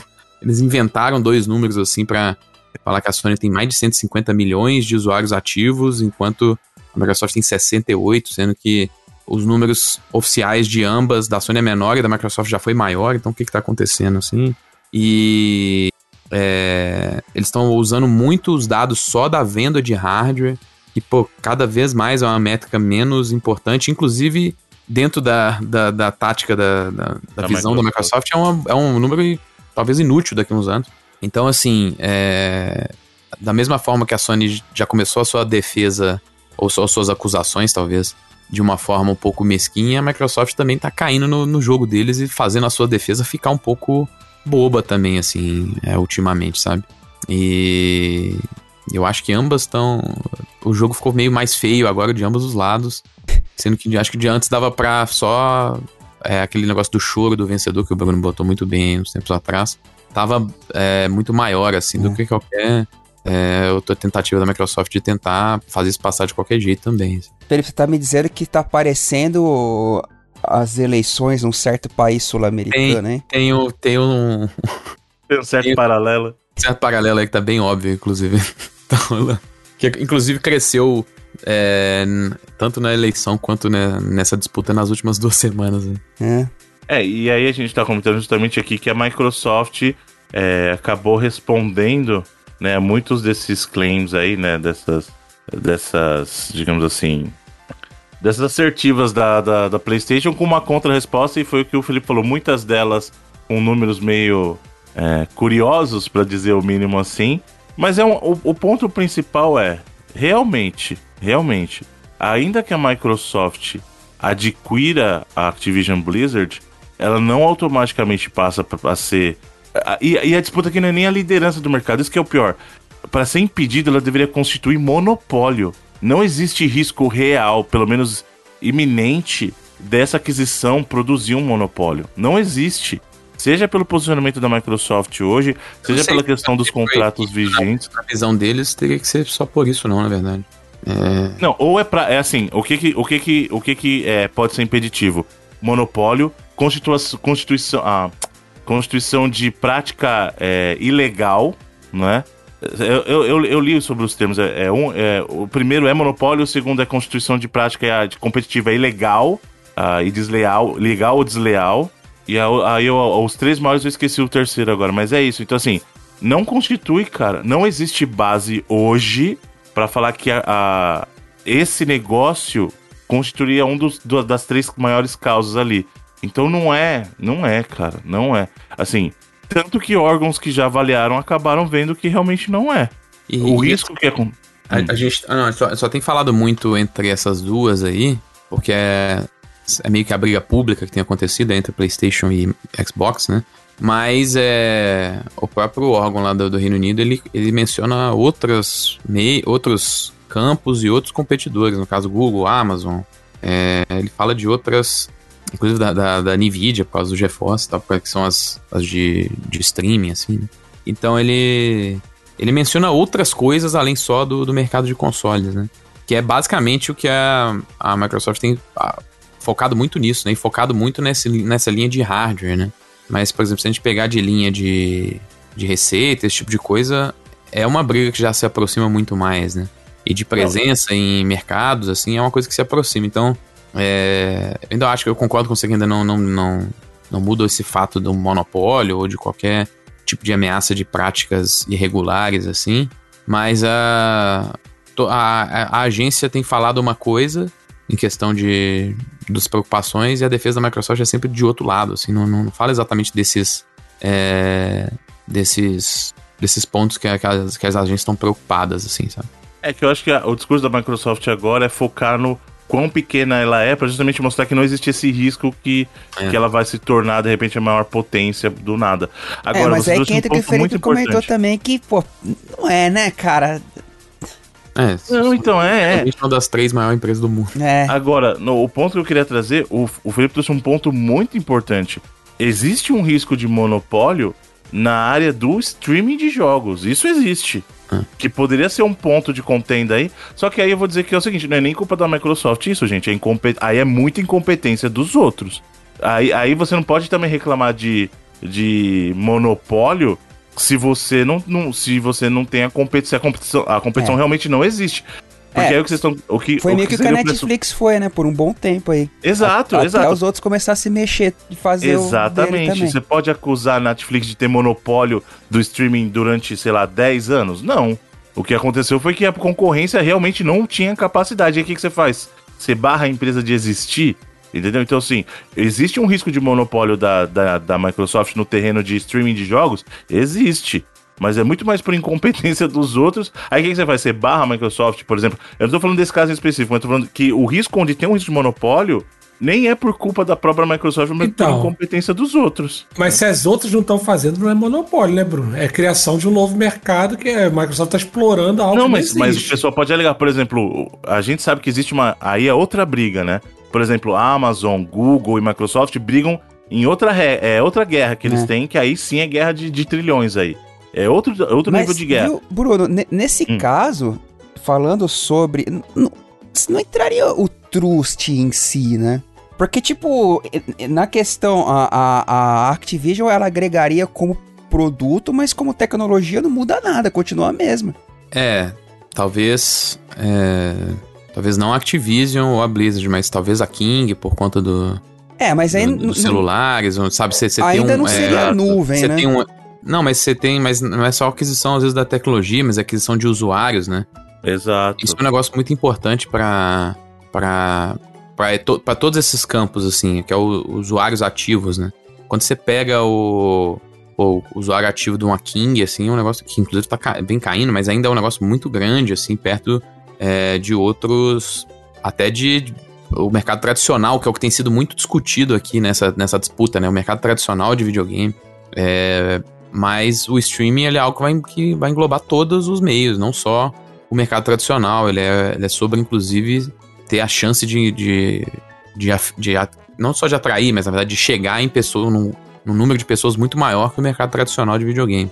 Então, é, eu acho que o, o problema talvez esteja mais nesse tipo de, você vai adquirir uma base de, de, de usuários assim que é muito grande, que já está pronto e muito grande, sei lá, é, é o tipo de, de, de, de, preocupação que eu imagino que eles tenham é, pensando nesse lado, né? É, pensando hipoteticamente assim, se a Sony quisesse trazer o COD pro serviço dela também e a Microsoft não deixasse, aí seria um problema, né? Sim. Não, calma, calma, calma. Querer nem sempre é poder. Vamos por eu quero trazer. Beleza, não, e é envolvendo todas as negociações e devidas e tal. É, eu acho que o Edu tá, tipo, botando num, num ponto que ah, não existe dinheiro no mundo. 70 bilhões não botariam o COD no serviço da Sony, sacou? Eu não sei, em se tratando de Microsoft, é. eu não sei. Acho que, que a quantia correta, eu acho que fala. Inclusive, teve uma, teve uma. uma declaração da Microsoft essa, é, saiu um pouco depois disso também, que acho que foi dado pro The Verge, que sabe, o, fa o fato da, do próprio Game Pass não estar tá no console da, do PlayStation é por conta da Sony. A Sony não quer, né? Não, não, não liberou. Uhum. E pra mim é mais uma vez uma outra defesa boba, né? Porque não faz sentido nenhum. ela. Ela. Sabe. Não, eu, eu discordo de você. Que a, a Sony tem, tem, tem condição de competir com esse serviço e aí a competição é. Mas ela mesmo assim quer botar o serviço, sabe? Um serviço que estaria muito, estaria muito à frente hoje dentro do ecossistema, que aí ela não teria condição de competir, porque ela não teria como, sabe, o seu próprio serviço é, ficar na frente do, do, do, outro serviço que já é melhor, assim. É, eu acho uma, uma, uma declaração também, de novo, que é. Eu acho que é pra pegar muito no, na, na, no potencial midiático de uma manchete de Game Pass não tá no PlayStation porque foi bloqueado pela Sony, assim. Então, eu, eu nesse outro, ponto. Qualquer, eu... outro hum. qualquer outro ponto da discussão é uma coisa que a gente não. Nem, ninguém nem daria muita bola, porque é meio óbvio por que, que não vai ter uma coisa na outra ali. Então, mas é que tá. Eu, nesse ponto eu acho que eu discordo de você, porque ele, isso aí a Microsoft foi justamente fazendo o ponto que eu falei. Eu, eu realmente acho que a Microsoft, dadas as devidas cifras, permitiria o COD no, no serviço de assinatura da Sony, por exemplo. Então eu acho que essa declaração é muito para dizer o seguinte: se tiver disposto a pagar, a gente faz. Eu, eu, e eu tô falando isso sério. Eu vejo a Microsoft como, como uma empresa que não é à toa, ela é também aquela época ela sabe fazer dinheiro. Então eu não vejo a Microsoft negando um deal que a Sony tá proposta a pagar, sei lá, bilhões para ter COD na plataforma. Eles falam, leva. É, se, for, se, se, se o resultado financeiro for maior do que as vendas dos jogos, é, leva. Essa aqui, é, é a discussão, né? Se não me engano, é, o COD gerou no PlayStation um bilhão e pouco aí no, no então. último ano que a gente teve. Isso gerou, né? Não, não lucro. Mas assim, é, é uma briga que tá rolando. Inclusive, teve um outro número interessante que apareceu, foi até do, do próprio documento do CAD lá, que foi uma receita anual do Game Pass, né? Que foi de 3 bilhões de dólares. Que inclusive foi um número que foi de, posteriormente. Hoje em dia, se você for entrar no documento original, ele tá é escondido, ele tá censurado lá, né? Então acho que talvez não era um, um, um número que eles quisessem que tivesse aí. É, porque mostra que o próprio serviço não é, sabe, não é essa eles não estão tão a prazo assim, não. Eu já.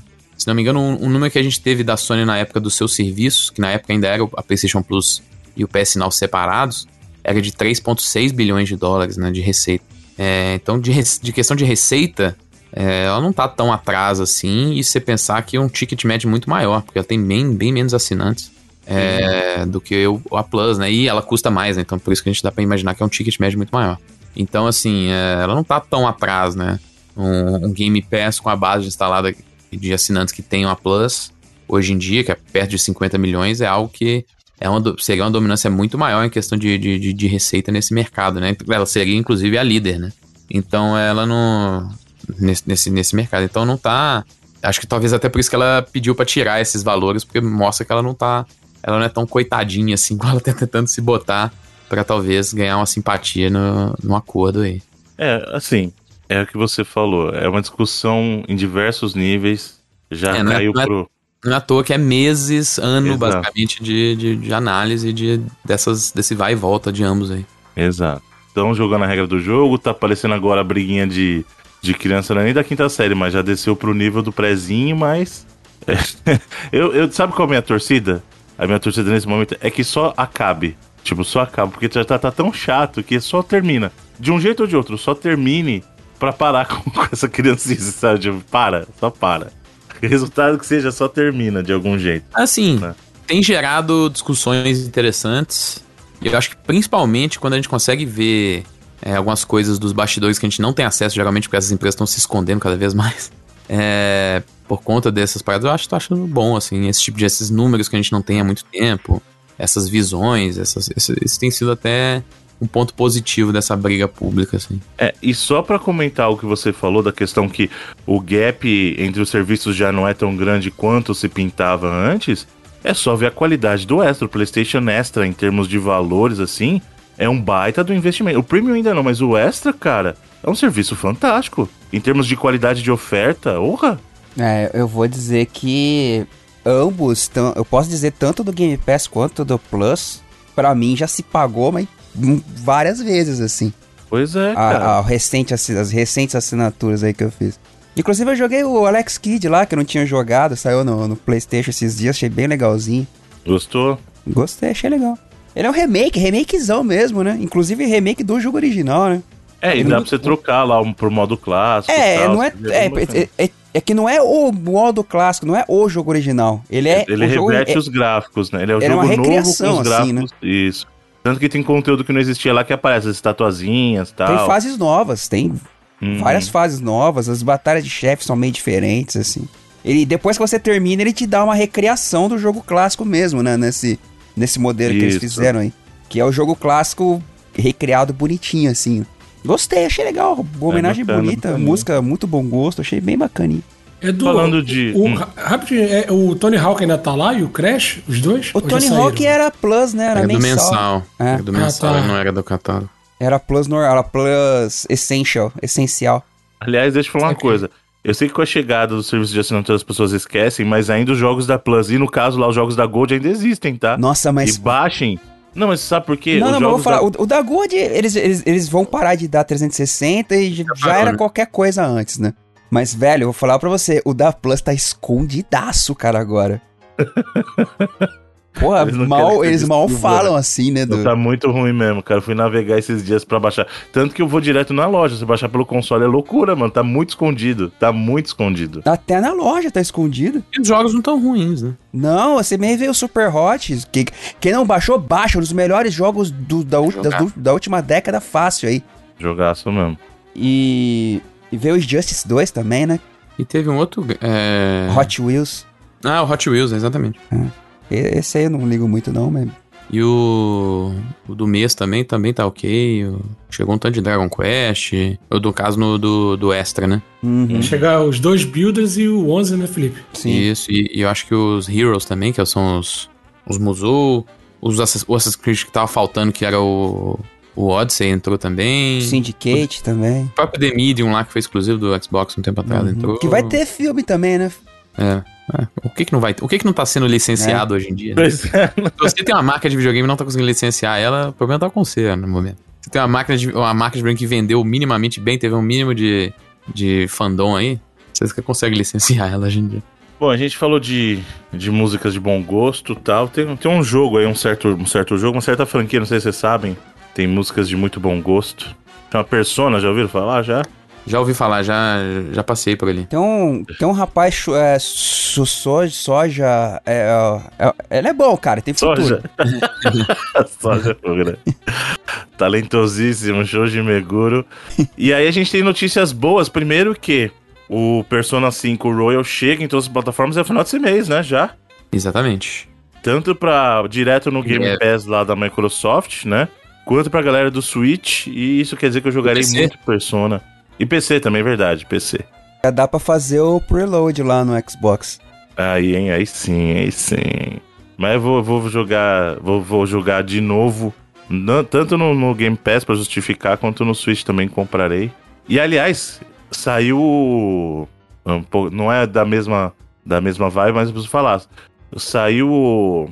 Caramba, o jogo da 2B, mano. Agora eu esqueci o nome do jogo. Nier, o Nier Automata lá, o Your High Edition lá, né? Game of Your High Edition, lá, End of Your High Edition. Pro Switch. E o pessoal tá falando super bem, hein? É, eu vi que o porte ficou Porte, né? bem bom, é. Exato, eu tô considerando comprar de novo. E, ó, te falar um negócio. Bruno. O preço tá honesto, viu? É, então, tá cento e pouco no Brasil, né? 149,90, Tá cara. honestíssimo, honestíssimo. Pelo jogo que é, orra, tá honestíssimo. Honestíssimo. tranquilo, não é um lançamento, já teve outras plataformas, a gente entende Exato, assim. isso, mas pô, pra Switch, pô, tá excelente o preço. Tá excelente, excelente, cara. E é um jogaço pra você levar no Switch, no caso, levar portátil com você. Porra! Que é o mesmo caso dos personagens que a gente vai falar aqui, né? Que a gente já falou do Persona 5, vai sair pro Switch, pro Xbox e pra PC aí esse mês ainda. E a gente já tinha visto que a SEGA tinha anunciado lá no evento que eles falaram dos jogos da Atlus, né? Que também teríamos tanto o P3P, que é o Persona, a versão do PSP lá do Persona 3, quanto o Golden do 4, eles sairiam eventualmente, mas a gente não tinha confirmação de data, né? E agora foi confirmado que dia 19 de janeiro a gente vai ter o lançamento de ambos para todas as plataformas, cara. E inclusive no É. caso do, do Xbox, ambos vão entrar direto no Game Pass. Eu achei meio perto. Achei que eles iam dar uma espaçada maior entre os títulos, mas legal. Tá deixando de ser exclusivo de, de- das plataformas em console. Tinha no PC, né? Uhum. Né? O Tem 3 o não. 4. O 4 tinha no PC, o 3 O acho que nem. Golden chegou a sair no PC, né? E até Sim. acho que foi por isso que o pessoal da Atlus enxergou, né? O pessoal da SEGA e da Atlus enxergou. Fala, cara, tem sim Sim. é, demanda pra isso fora do PlayStation, né? Pô, Porque a gente vai lembrar. Foi um sucesso enorme. Cópias no, no É? Steam. Muita coisa. Pois é, então, eles falam assim: não, a galera tá sedenta por jogo Persona fora Tava do. preso no Play 2 e no Vita, tá ligado? É. É muito bom. E, cara, muito legal, muito bom saber que a galera vai poder jogar. Eu, eu jogarei de novo esses jogos com todo prazer aí. Sim. E pra galera que. É a primeira vez, né? Tanto o 4 quanto o 3. Ah, você não chegou a jogar o 4? Não. Ah, então é muito bom. E, e o Golden é uma versão maravilhosa, assim, sabe? A minha mão Golden. não durou esse tempo todo assim, a eu jogar 100 horas de um Persona. Agora, dia 19, então, só pra confirmar, tanto o Persona. Lembrando, o 5 sai esse mês, o final desse mês já sai. E o 3 e o 4, dia 19 de janeiro, PlayStation 4, é, Xbox, é, Switch, PC, toda coisa toda. E curioso que não listou o Play 5, né? Será que ele vai rodar só em modo retro mesmo? É, aí. Pode ser, né? É, porque assim, saiu pro Play 4, você tem em modo retrocompatibilidade pro Play 5, né? Coisa é que como eles listaram o Play 4, quer dizer que talvez não tenha a versão. Que também não precisa. O que que você vai usar no DualSense no Persona? O, o- os seus sentidos já vão estar ocupados com toda a experiência de Persona. Você não precisa do DualSense pra É, isso. no máximo dá uma acelerada no carregamento, que isso até bem que naturalmente acaba acontecendo, né? É, não. Não, a gente tá falando de um jogo de PSP, cara. Ele- Depois de rodar já no PlayStation, já vai ter um ganho um monstro de, de carregamento. né? A gente fica mimado, Bruno, com, com SSD. É tudo muito imediato, né? Você É. quer agora, quer agora. Ô, só, só um negocinho voltando pro Hum. começo da nossa conversa aqui. Quanto que você falou que tá o, o Nier lá no Switch, ô, Rodrigo? 149,90. Ô, a gente vive metendo pau na Square por causa dos preços dos jogos deles aqui, mas esse é o preço em todas as plataformas. Ah, é? PlayStation, É, Xbox. é que agora ela já demo... é, Como é que eu vou dizer assim? Já não é mais lançamento quente nas outras plataformas, então eles padronizaram o preço. Bom, É, mas é, nunca foi um 107 problema pra Square isso, né? É, exatamente. Pô, Final Fantasy, quanto é que tá o Final Fantasy 12 até hoje lá no Ah, Steam? Qualquer Final Fantasy velho no celular, pô, não tem nada a ver, né? Mas 60, é. 70 reais. Pois é. E na Steam é 107 reais. Olha caramba, aí, ó, bacana. Parabéns pra Square aí pelo. Tá vendo? Quando eles querem, eles conseguem. preço justo em um jogo, tá ligado? Já é um começo, para um passo de cada vez aí. Passinho de tartaruga, mas vai, né? Ah, aliás, já que a gente puxou a. Puxou a, puxou a Square Enix, aqui nós temos também uma notícia do, do estúdio deles, Montreal, né? Que foi. é, na verdade, depois que foi feita a fusão dos estúdios ocidentais com a, a Embracer, vários desses estúdios estão passando por pelo que a gente chama de rebranding, né? E aí o mais, o mais novo caso é justamente o caso do, da antiga Square Enix Montreal, que agora se tornou Estúdio Onoma. É, não vocês tá muito. acharam do novo nome aí? É um nomezinho, nem eles tentaram explicar muito bem o que que é o nome. Mas acho que o mais interessante é que o, a Square Enix Montreal é um estúdio que, basicamente, dentro da, dessa organização da Square no Ocidente, ela era responsável por jogos de celular, né? É, E aí é que eu acho que faz sentido, sabia, Felipe? Porque, por exemplo, a gente sabe que experiências do celular são experiências muito mais ágeis, às vezes depende muito mais de captar a atenção do jogador é, mais rápido, né? Justamente porque o tempo de exposição é, dele, Pra você prender a atenção com você chamando tantas outras coisas no celular pra se fazer, tem que ser. Então eu acho que é por isso exatamente esse nome, né? Hum. Oh, não. Isso é uma piada, eu tava tentando buscar a sua. ah, onde você ia usar o onoma no meio aí. Onomatopeias ajudam você a chamar a atenção. né? Ah, tá, tá bom. Mas o que eu ia falar, na verdade. Voltou com tudo aí. É. Uma semana fora deixou ele bem ativo, né? Eu tava com saudade de fazer um trocadilho. Mas é. O que eu ia falar, na verdade. abstinência, crise de abstinência, trocadilhos. Pois é. Mas eu acho que, na verdade, eles. É, pelas palavras deles e até algumas coisas no site, assim, que eles agora tem um site novo e tal. Parece que eles não vão ser focados só em bagulho de celular, assim, mobile. Talvez tentar dar um passo aí é, para desenvolvimento focado também em. Tudo bem que alguns desses jogos que eles fizeram saíram para videogame depois, né? Portes Uhum. aí. É, o Lara Croft Go, o Hitman Go e tal. Mas eram jogos produtos para celular, né? E me parece que eles talvez tenham a ambição de fazer algo para o mercado tradicional, como a gente falou aqui. É, usar inclusive esse rebranding para isso, assim, se desvencilhar um pouco dessa identidade do celular e tentar coisas um pouco um escopo um pouco maior e tal.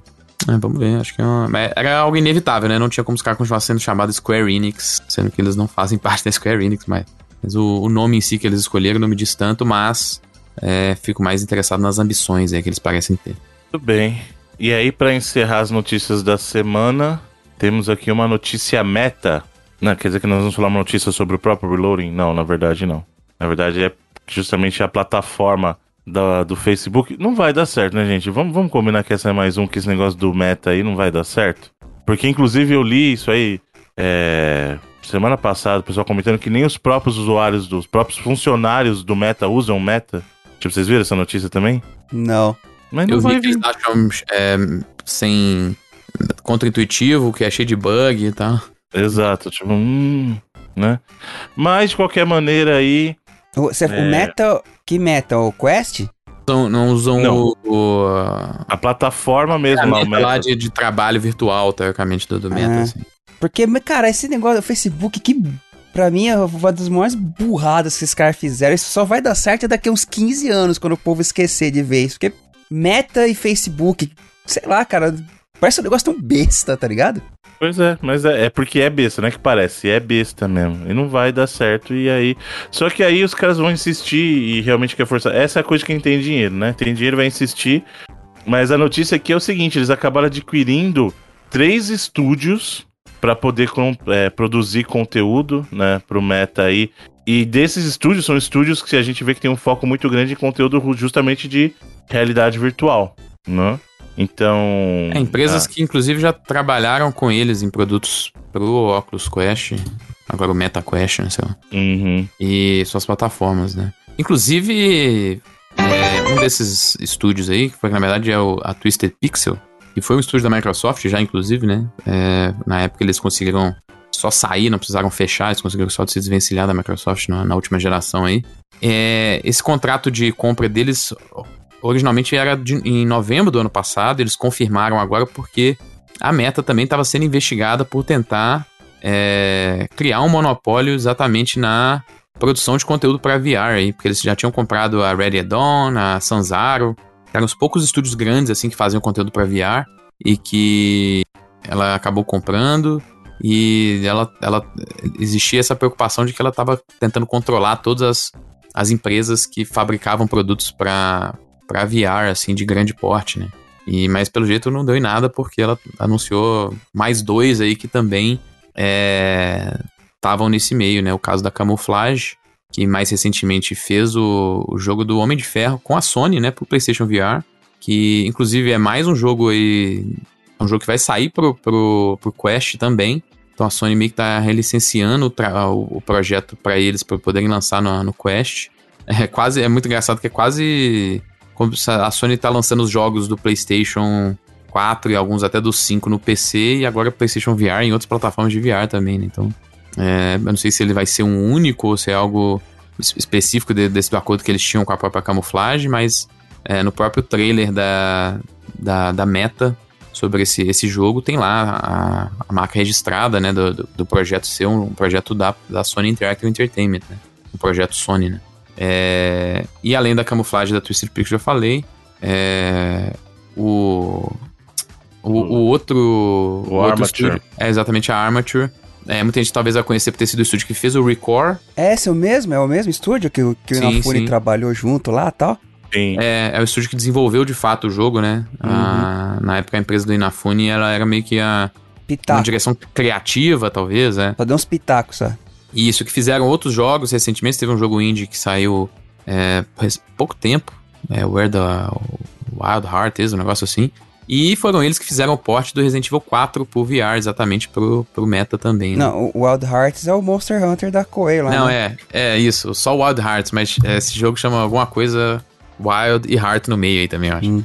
Mas é, é, Então são duas empresas de aí que já, já tinham experiência no mercado de VR, uma delas que já tinha é, trabalhado com a própria Oculus, no caso da, da, da Armature aí, né?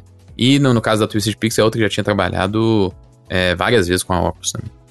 Bom, e é isso. Muito obrigado. É, é o jogo que eu tava tentando lembrar que chama Where the Heart Leads. Ah, não tinha sim. Wild, não, né? Saiu pra Play 4 e Play 5. To Depression. Né? Cara, Muito obrigado pelas notícias. E agora vamos para. Ei, teve também um, um- ah, Só falando desse negócio que a Microsoft vai colocar o- um hub do, de, de nuvem dentro do Meta. Do óculos Meta aí, né? Do Meta Quest. Vai ter uma Exato. janela lá pra você jogar a- o Microsoft Cloud lá dentro também. exatamente. Não só os jogos, né? Até os aplicativos também. Uhum. É, Word, Excel, essas paradas também vão estar lá. Muito bom. Ah, e, ah, e só uma Hum. coisa que acho que talvez é, é, faz parte da nossa discussão, mas acho que não, porque eu acho que o público é muito de nicho. Eles anunciaram lá o MetaQuest Pro, né? E vai ser um headset de 1.500 dólares. Tá. É, que assim como o MetaQuest normal, ele é um headset que não depende de um computador, né?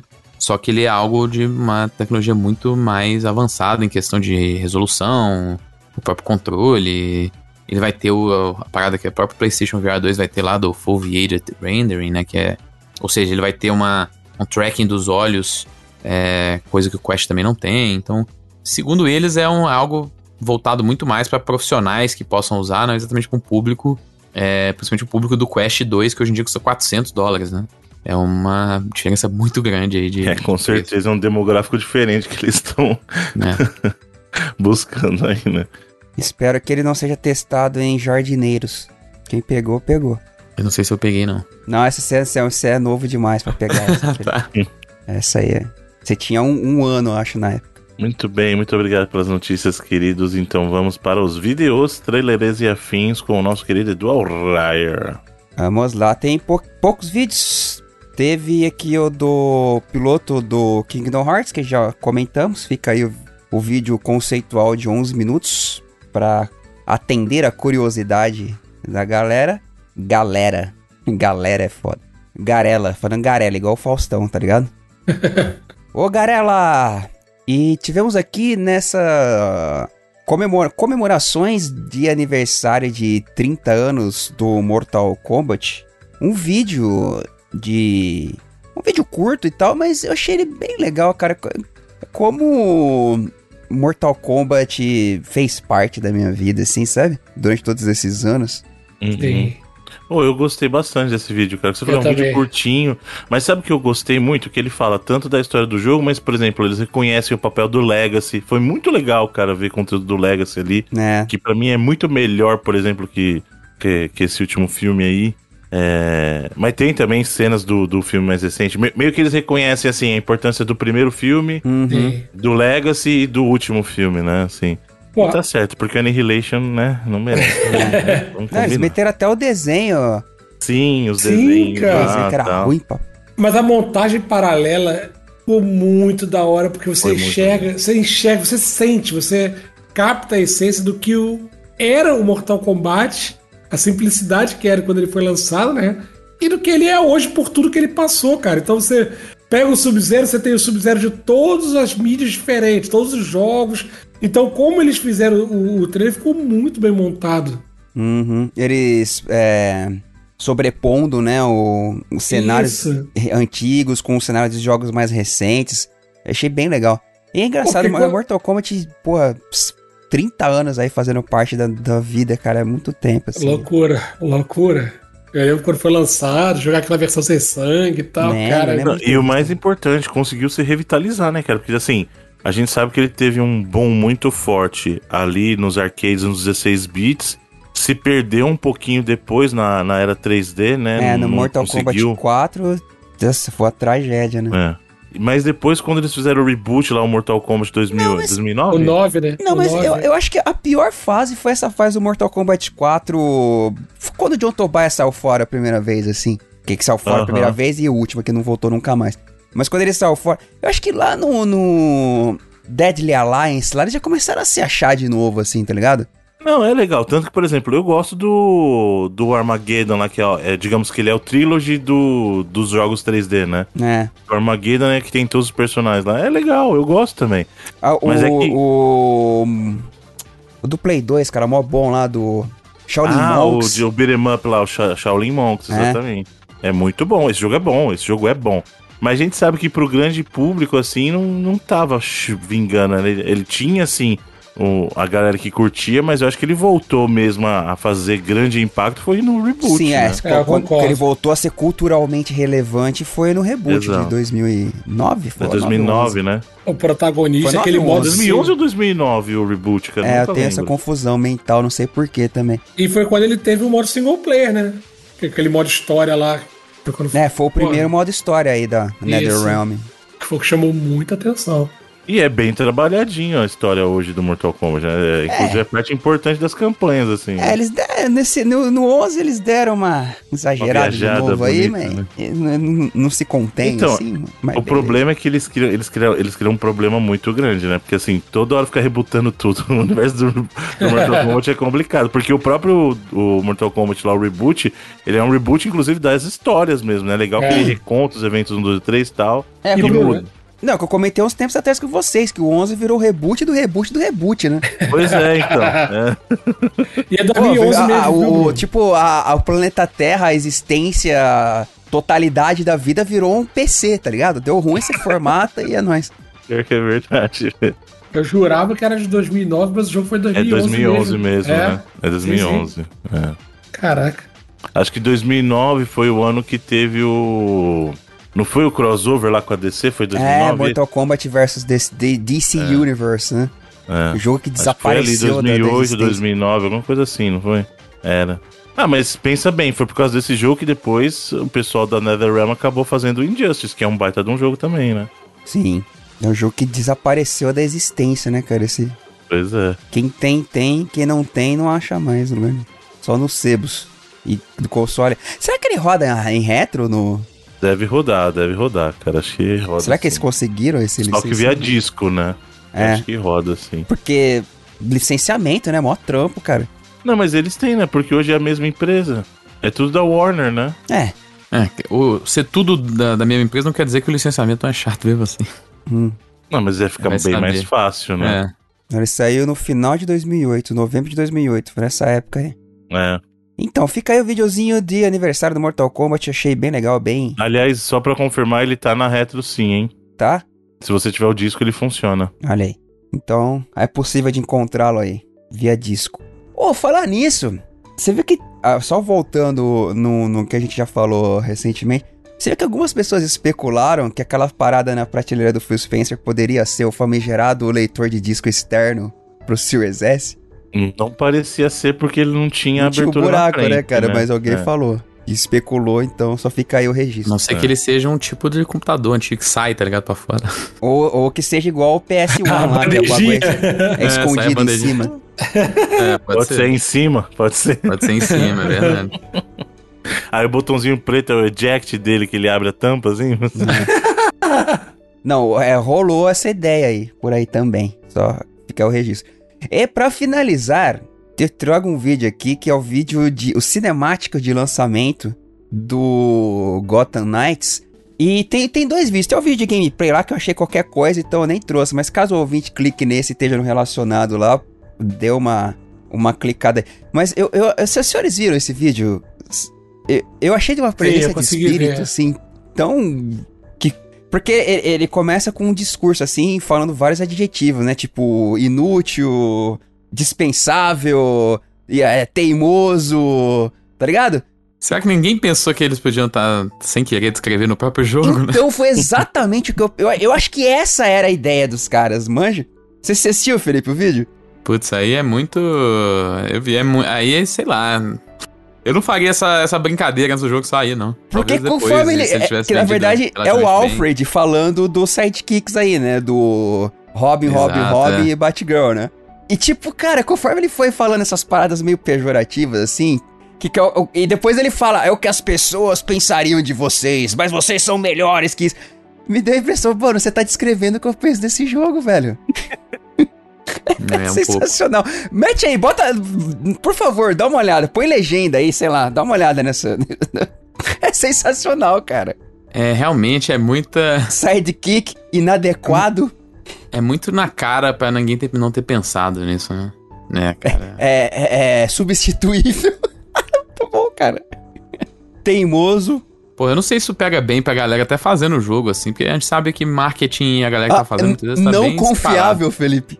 Pô, imagina a galera do estúdio, tá ligado? Que sempre se sentiu meio atrás da, da própria É. Rocksteady, assim. Sei lá. No mínimo ousado aí, né? Vocês viram a descrição do vídeo? A descrição tá ok, assim.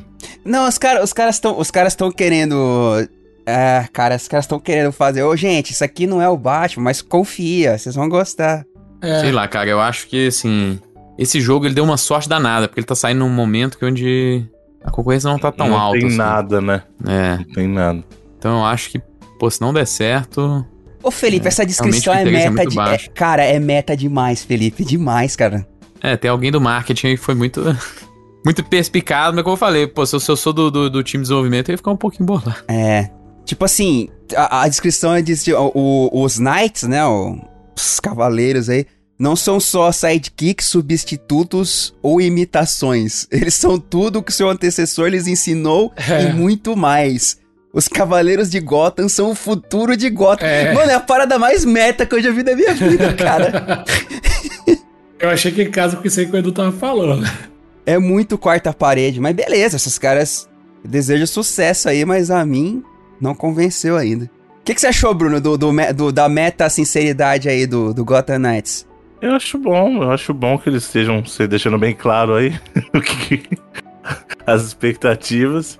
Mas falando sério, eu acho que eles fizeram isso de propósito, sabia? Eu também, eu, total. Eu acho que foi de propósito. Porque assim, hoje a nova moda é você antever a recepção do público e ser autodepreciativo pra diminuir o impacto, entendeu?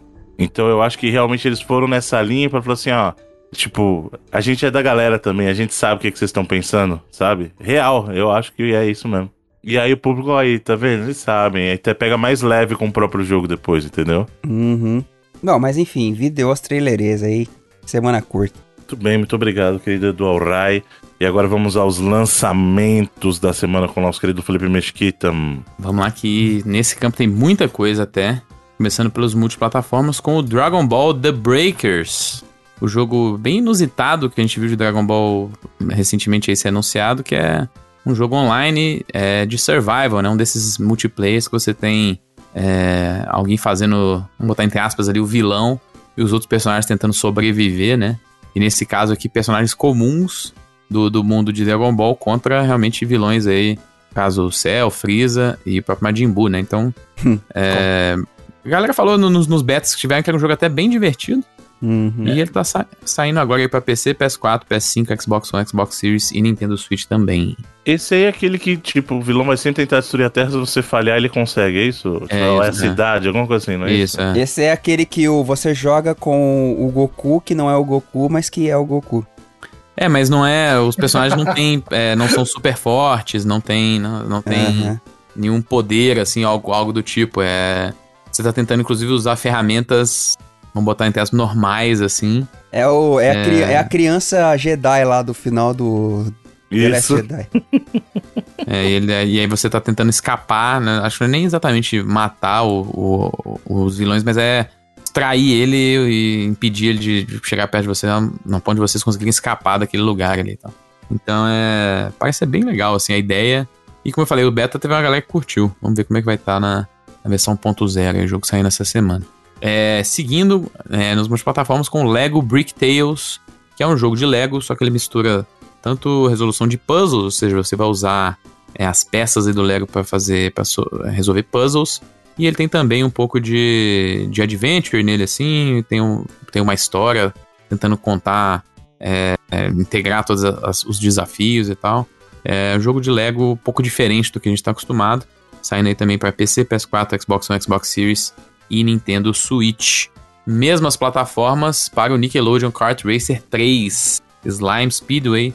É um clone de Mario Kart aí, só que desses jogos da Nickelodeon são alguns dos mais famosos aí, né? Por conta da, da gama de personagens que tem, nesse caso que são mais de 40 personagens. Incluindo aí é, Bob Esponja, Tartaruga Ninja, Avatar, então os que a galera tá já esperando ver aí de, de produtos da Nickelodeon, saindo também para PC, PS4, PS5, Xbox One, Xbox Series e Nintendo Switch. É... E mesmo plataformas para fechar no. Na verdade, para fechar não, porque ainda tem mais um depois, mais dois depois. É um jogo, outro jogo licenciado, que é o Star Trek Prodigy Supernova é um jogo de ação do Star Trek, só que feito pela Outright Games. A galera talvez não reconheça o nome, mas vários jogos licenciados aí que rolaram nos últimos tempos é, vieram deles. Aí, se não me engano, aquele jogo do. É, que a gente falou na época do Jumanji foi deles. O jogo que teve recentemente do filme da DC dos, dos, é, dos animais de estimação do, do, do, dos, dos, dos heróis, né? Foi deles também. Cara, jogo mas convenhamos, é um, é um nome bem ruim, assim, pros dias atuais, né? O quê? Alt-Right Games. É, porque não é de alt com A, né? Com É, O, mas puta, é, realmente não é, um, não é um nome muito legal, não. Mas como eu falei, eles não. Eles são muito conhecidos por pegar é, propriedades aí e, e licenciadas e explorar. Nesse caso, é, é o Star Trek Prodigy é uma série da própria Nickelodeon também, né? Então é algo. É, geralmente são jogos voltados para criança ou adolescente mesmo. Eles são um escopozinho menor, mas usando licenças relativamente famosas aí. E nesse caso, mais uma vez, aí, o jogo Star Trek, um jogo de ação, é, com a câmera um pouco mais de cima, vindo assim também. E agora sim, no caso aí é, de multiplataformas, jogos de esporte, a gente tem dois. O NHL 23, jogo de hockey da EA, saindo para PS4, PS5, Xbox One e Xbox Series. E o PGA Tour 2K23, nesse caso aí, jogo da 2K, é, jogo de golfe. Traz o Tiger Woods na capa de volta aí do- dos jogos de golfe. Saindo para PS4, PS5, Xbox One e Xbox Series. Um jogo que saiu para Switch no passado e recebeu é, versões novas aí, versões é, otimizadas para PC, PS4, Xbox One e Xbox Series. Mas, bizarramente, só um porte é, basicamente direto para PC, que é o No More Heroes 3. Jogo lá é, da Grasshopper é, Interactive. E que, assim, como eu falei, a bronca da galera tem sido porque o jogo recebeu versões otimizadas aí para os consoles, né? PS4, PS5, Xbox One, Xbox Series, que são consoles que têm um pouco mais de poder do que o Switch, né?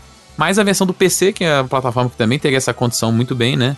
É um só um porte mais direto da versão do Switch, não tem exatamente as mesmas melhorias assim. Então a galera tá na bronca aí é, por causa desse lançamento do No More Heroes 3 nas outras plataformas. Passando aqui alguns lançamentos de plataformas específicas, começando com o PC e Xbox Series, que é o Scorn, um jogo que a gente viu em vários é, shows da Microsoft nos últimos tempos. É um jogo que tá saindo no Game Pass também, tanto de PC e de Xbox. E é um jogo em primeira pessoa, com elementos de ação. E a galera vai lembrar, talvez, dele aí pelo visual, que lembra muito as obras do, do Geiger, né? Aquela parada bem sombria, às vezes meio nojenta para algumas pessoas, assim, Uhum. misturando terror é, corporal, né, e tal. E é um jogo que tá saindo pra, como eu falei, PC e Xbox, direto no Game Pass. Pra PC, Switch e o Atari VCS, console que não é muito lembrado aqui, mas essa semana tá sendo lembrado. Tem o Olha Atari. Atari Mania, que é um jogo. É, ele não é exatamente. Ele não é uma coletânea de jogos clássicos do Atari, mas ele é uma. é, você joga como um, um personagem que ele toma conta do museu da Atari. Ah, é é alguma- aquele que vem com os filminhos, os documentários lá, dos 50 anos? Não, esse é o Atari 50, né? Ah, tá. Que é- esse sim é uma coletânea. Nesse caso aqui, o personagem, ele, como eu falei, ele toma conta dessa, desse museu da Atari, do, do Atari Vault. E acontece uma, uma confusão lá que aí os jogos passam a se misturar um com o outro. Então ele é uma. Ele, ele, ele é uma. Não quero falar coletânea, que vai parecer que ele- são uma coletânea dos jogos em si, mas ele tem 150 fases ou jogos assim, que misturam alguns clássicos do É Atari. o. Como se fosse lá o WarioWare. É um WarioWare da. Tipo um WarioWare do Atari, exatamente. É exatamente isso. Acho que é um, é um ótimo jeito de descrever. E aí você tem uma história rolando, né? Por que aconteceu essa, essa disrupção dentro dos jogos e dentro do museu e tal. E aí você tem realmente as fases são remixes, assim, entre jogos clássicos do Atari, misturando mecânicas, ou settings, ou inimigos, ou personagens desses jogos clássicos é, uns nos outros, né? Tinha uma, uma ideia bem legalzinha. Como eu falei, tá saindo para PC, Switch e também para Atari VCS, o console é, que saiu tem pouco tempo aí, né? É, e para fechar, nós temos aqui, é, já seguindo pro Switch, exatamente o lançamento, uma adição lá no, no Nintendo Switch Online, que é o Pilot Wings 64, é, jogo lá do Nintendo 64 que tá chegando no serviço. E por último, o jogo que foi de Switch, tá chegando agora ao PC, que é o Triangle Strategy, jogo de RPG de estratégia da Square Enix, saindo também na Steam agora aí. Quanto? E boa pergunta, vamos ver, não acredito que não seja barato, não seja no nível Curiosidade. do... E Vamos, vamos, vamos testar senhora. o bom coração da Square. 299 reais. Se você comprar na pré-venda, tem um desconto de 10% aí sai por 269. Pré-venda que acaba Em duas é, horas. em algumas horas. Exatamente. Então, talvez. Era Provavelmente você vai pagar de- 299. É, isso era pra ser jogo de 40 dólares, hein, gente? No máximo, né? É, mas tá aí. Se você gosta muito desse tipo de jogo, tem uma opção aí, carinho pra você no PC agora. Vale a pena. Não é seu dinheiro, né, senhor É. Ah, tá, Bruno. Mas esse jogo eu tenho, Bruno. E comprei Ah, no então tá, Switch. então tá justificado. É. tá justificado. Foi 300 também no Switch? Então você, eu assim, já que eu me 400 e danei. Ah, você comprou vou me- físico? Físico, é. você Deus comprou físico. Parabéns. Físico. Eu acho uma das capas mais bonitas já feitas. Então é isso, assim, já que eu me lasquei, vocês não vão me Ô. lascar sozinho, é isso? Ô, ô, te- me tira uma dúvida, ô Cunha. Você você chegou a colocar Joguei e no não console? zerei. ah, tá. O quê? Achei que você ia falar que eu não joguei. Não, só, só Não, uma Rodrigo. dúvida que me, me bateu, se você chegou a tirar da caixinha. o jogo. É, Não, eu tirei, joguei, joguei sim. Não, não cheguei a zerar. Ah, tá. Porque, inclusive, uma das perguntas que fizeram na semana era se a gente tinha o hábito de largar jogo. E sim, eu tenho esse péssimo hábito. Pois é, Rodrigo, se você tivesse pego uns 10 jogos desse Switch que você comprou físico, que você jogou umas duas horinhas aí, você tava com o Play 5 na mão, pô. Ah, mas aí já foi, já. É, literalmente já foi, nesse dia já foi. Eu não paro pra pensar essas coisas, não. Mas enfim, esses são os lançamentos principais essa semana, bastante coisa. Semana que vem tem bastante coisa interessante também, então a gente tá num- entrando numa, numa marcha diferente nos lançamentos aí. É. Ô, Felipe, só de curiosidade, eu dei uma clicada Hum. aqui do, do da Alt-Right Games lá. É. É, então, eu só, só queria ver de que ano que eles tinham sido fundados. Eles foram fundados em 2016. O cara chama Terry Malhan e os dois filhos dele, o, o casal de, do Terry Malhan Wallace e Stephanie Malhan. E a ideia dos caras é basear em jogos, é, propriedades family friend mesmo. É, olha aí. Tá, é. Jogos. E é por isso que eles trabalham muito. é, acho que é só, na verdade, com licenças, assim, não tem É. né, nada original deles até hoje, se não me engano. licenças amistosas aí, amigáveis licença para a am- família. É, geralmente de desenho mesmo. Uhum. Até o bagulho do. Eles tiveram um jogo de. É, Velozes e Furiosos, até esse foi baseado num desenho também, né? Não foi baseado nos filmes, assim. Então é muita coisa deles, é realmente. É, Como na assim verdade, não foi baseado nos filmes? Não é sobre família, o Velozes e Furiosos? Não, é, é- é sobre o filme, é sobre a, o desenho da Netflix que chama Spy Racers. Eu não sei se esse é sobre família também.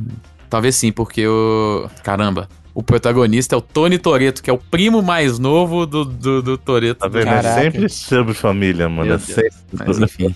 enfim. Bom, e agora vamos para a sessão de esports no cantinho da internet com o nosso querido Rodrigo Cunha, o comprador de jogos físicos. Para. Senhor Bruno Carvalho, eu queria começar fazendo inclusive uma pergunta para o senhor. Porque eu vi aqui que teve um jogo então é de melhor o luta... senhor começar em oração, né? Hã? Você chegou a ver um jogo chamado Pocket Bravery? Lá no- Muito. de luta. queridos talentosos parceiros da Statera, claro, pô. É, então, é porque teve saiu Inclusive tem um personagem do Breakers lá. É o show do Breakers. Olha aí. E o Breakers Collection, quem não sabe, também é um dos jogos da Killbyte aí pro, pro lançamento esse ano ainda. Então, Olha aí, parceiraços a galera da Statera, pô. Não foi combinado, eu não levantei essa bola de propósito pro Bruno. Mas o produtor do Street Fighter 6, Takayuki Nakayama, ele visitou o stand deles e fez elogios ao Pocket Bravery. Inclusive postou lá no Twitter dele, tem fotinha e tal. Então eu go- gostaria de deixar registrado aqui, porque ele falou lá: visitei o stand da Pocket Bravery que queria jogar. Feliz em conhecer os desenvolvedores, a reprodução do show foi incrível, eu senti amor. Olha aí, o cara gostou e fez uma propaganda do joguinho brasileiro aí. Então fica aqui o registro, porque, né? A gente sabe que não é fácil produzir um jogo de luta aqui no Brasil. Uhum. Falando agora de Overwatch 2, porque a gente teve um lançamento desastroso que a gente comentou na semana passada. E a Blizzard está tentando contornar isso aí. Ela anunciou que vai oferecer é, é, finais de semanas com o dobro de XP e vai distribuir para a galera também aí skins grátis para compensar esse lançamento ruim, a experiência ruim que as pessoas tiveram na chegada do Overwatch 2. Eu achei engraçado que que o Mike Barra, quando ele postou no Twitter sobre isso, né, ele, ele, ele postou assim, let's try again. Mas então fica aqui o registro também que, né, depois do, do, do lançamento problemático com, com ataques de DOS, pessoas enfrentando filas gigantescas e tal, a Blizzard vai tentar dar uma compensada em relação a isso. Uma mudança legal que vai ter no cenário, em, pelo menos em uma das equipes de, de esportes, que é a W7M anunciou que vai equalizar os salários entre as equipes masculinas e femininas de seus times. Que anunciou aí também durante a BGS. Isso significa um aumento de 300% na lineup feminina do salário que elas recebiam. Então fica aí também o registro de uma atitude legal e que busca a igualdade, né? É, do, do, dos cenários, tanto masculino quanto feminino, no mundo de esporte que a gente sabe que sofre bastante com, com questões aí, né? De pessoas sendo atacadas tal. As mulheres estão sempre sofrendo com, com os idiotas lá. Então é um passo interessante. Falando de Wild Rift, a versão mobile de, de League of Legends, a gente teve o Wild Circuit Brasil 2022 e a Vivo KD venceu a TSM, inclusive foi uma, uma final, parece até ter sido sem graça, porque foi um 4 a 0 né, da MD7. foi soberana e se sagrou aí campeã do Wild Circuit Brasil 2022. Parabéns para Vivo KD. E para fechar a sessão essa semana, a sessão que também acabou ficando grandinha, a gente teve a final das qualificatórias para o Major no Rio de Janeiro, a RMR América 2022, e a Imperial, que é o time aí do Fallen e companhia, sofreu, mas conseguiu se classificar na última vaga para o Major. Eles tiveram sete jogos durante a qualificatória e quatro deles foram né, de vida ou morte. Se perdesse, eles não iam para o Mundial mas depois de muito sofrimento aí, confirmaram presença no Major que vai acontecer entre os dias 31 de outubro e 13 de novembro. As outras equipes brasileiras que também se classificaram pelo, pelo, é, é, por esse eliminatório que teve foram a Fúria, a Zero Zero Nation e, claro, como citado, a Imperial. Fica aí o registro, 31 de outubro a 13 de novembro, Major, equipes brasileiras confirmadas e é isso, Bruno Carvalho, que a gente teve para essa semana no mundo de esportes. Muito bem, muito obrigado, querido Rodrigo Cunha. E muito obrigado a todos, queridos e queridas amigos e amigas gamers que nos acompanham até este momento. Lembrando que o Reloading é apenas parte do todo que você encontra no nosso site, reloading.com.br. Lá você encontra todo o arquivo, todo o acervo do nosso querido Senhor das Artes Audísticas, Edu Alray, o editor da internet. Lembrando também que como o senhor Edu Rai é portador da grande chave da locadora com seu talento de edição, e se você gosta disso, a campanha lá do Apoia-se segue aberta.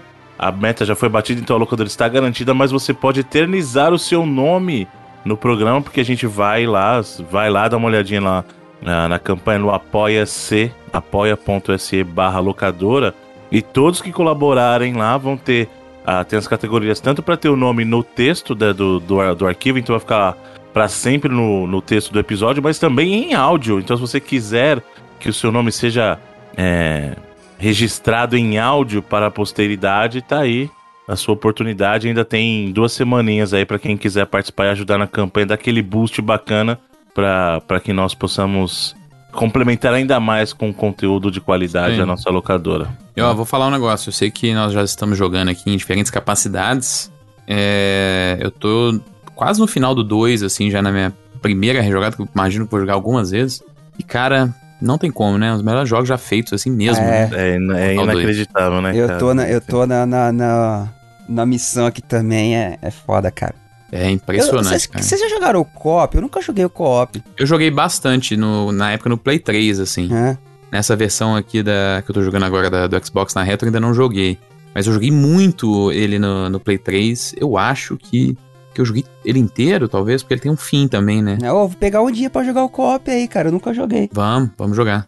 É bem legal também. É, é, no caso dele, é, ele é mais o, o, o portal clássico, vamos dizer assim. Mas é mais focado que... em solução dos puzzles. Dos puzzles, mesmo. é. Uhum. O, o Portal 2, ele é uma coisa assim. Eu gosto muito do 1, mas, cara, o 2 é puta merda. É um negócio ele conseguiu pegar é, muitas coisas daquela época dos jogos, que muita gente às vezes nem gosta tanto, mas. Hum.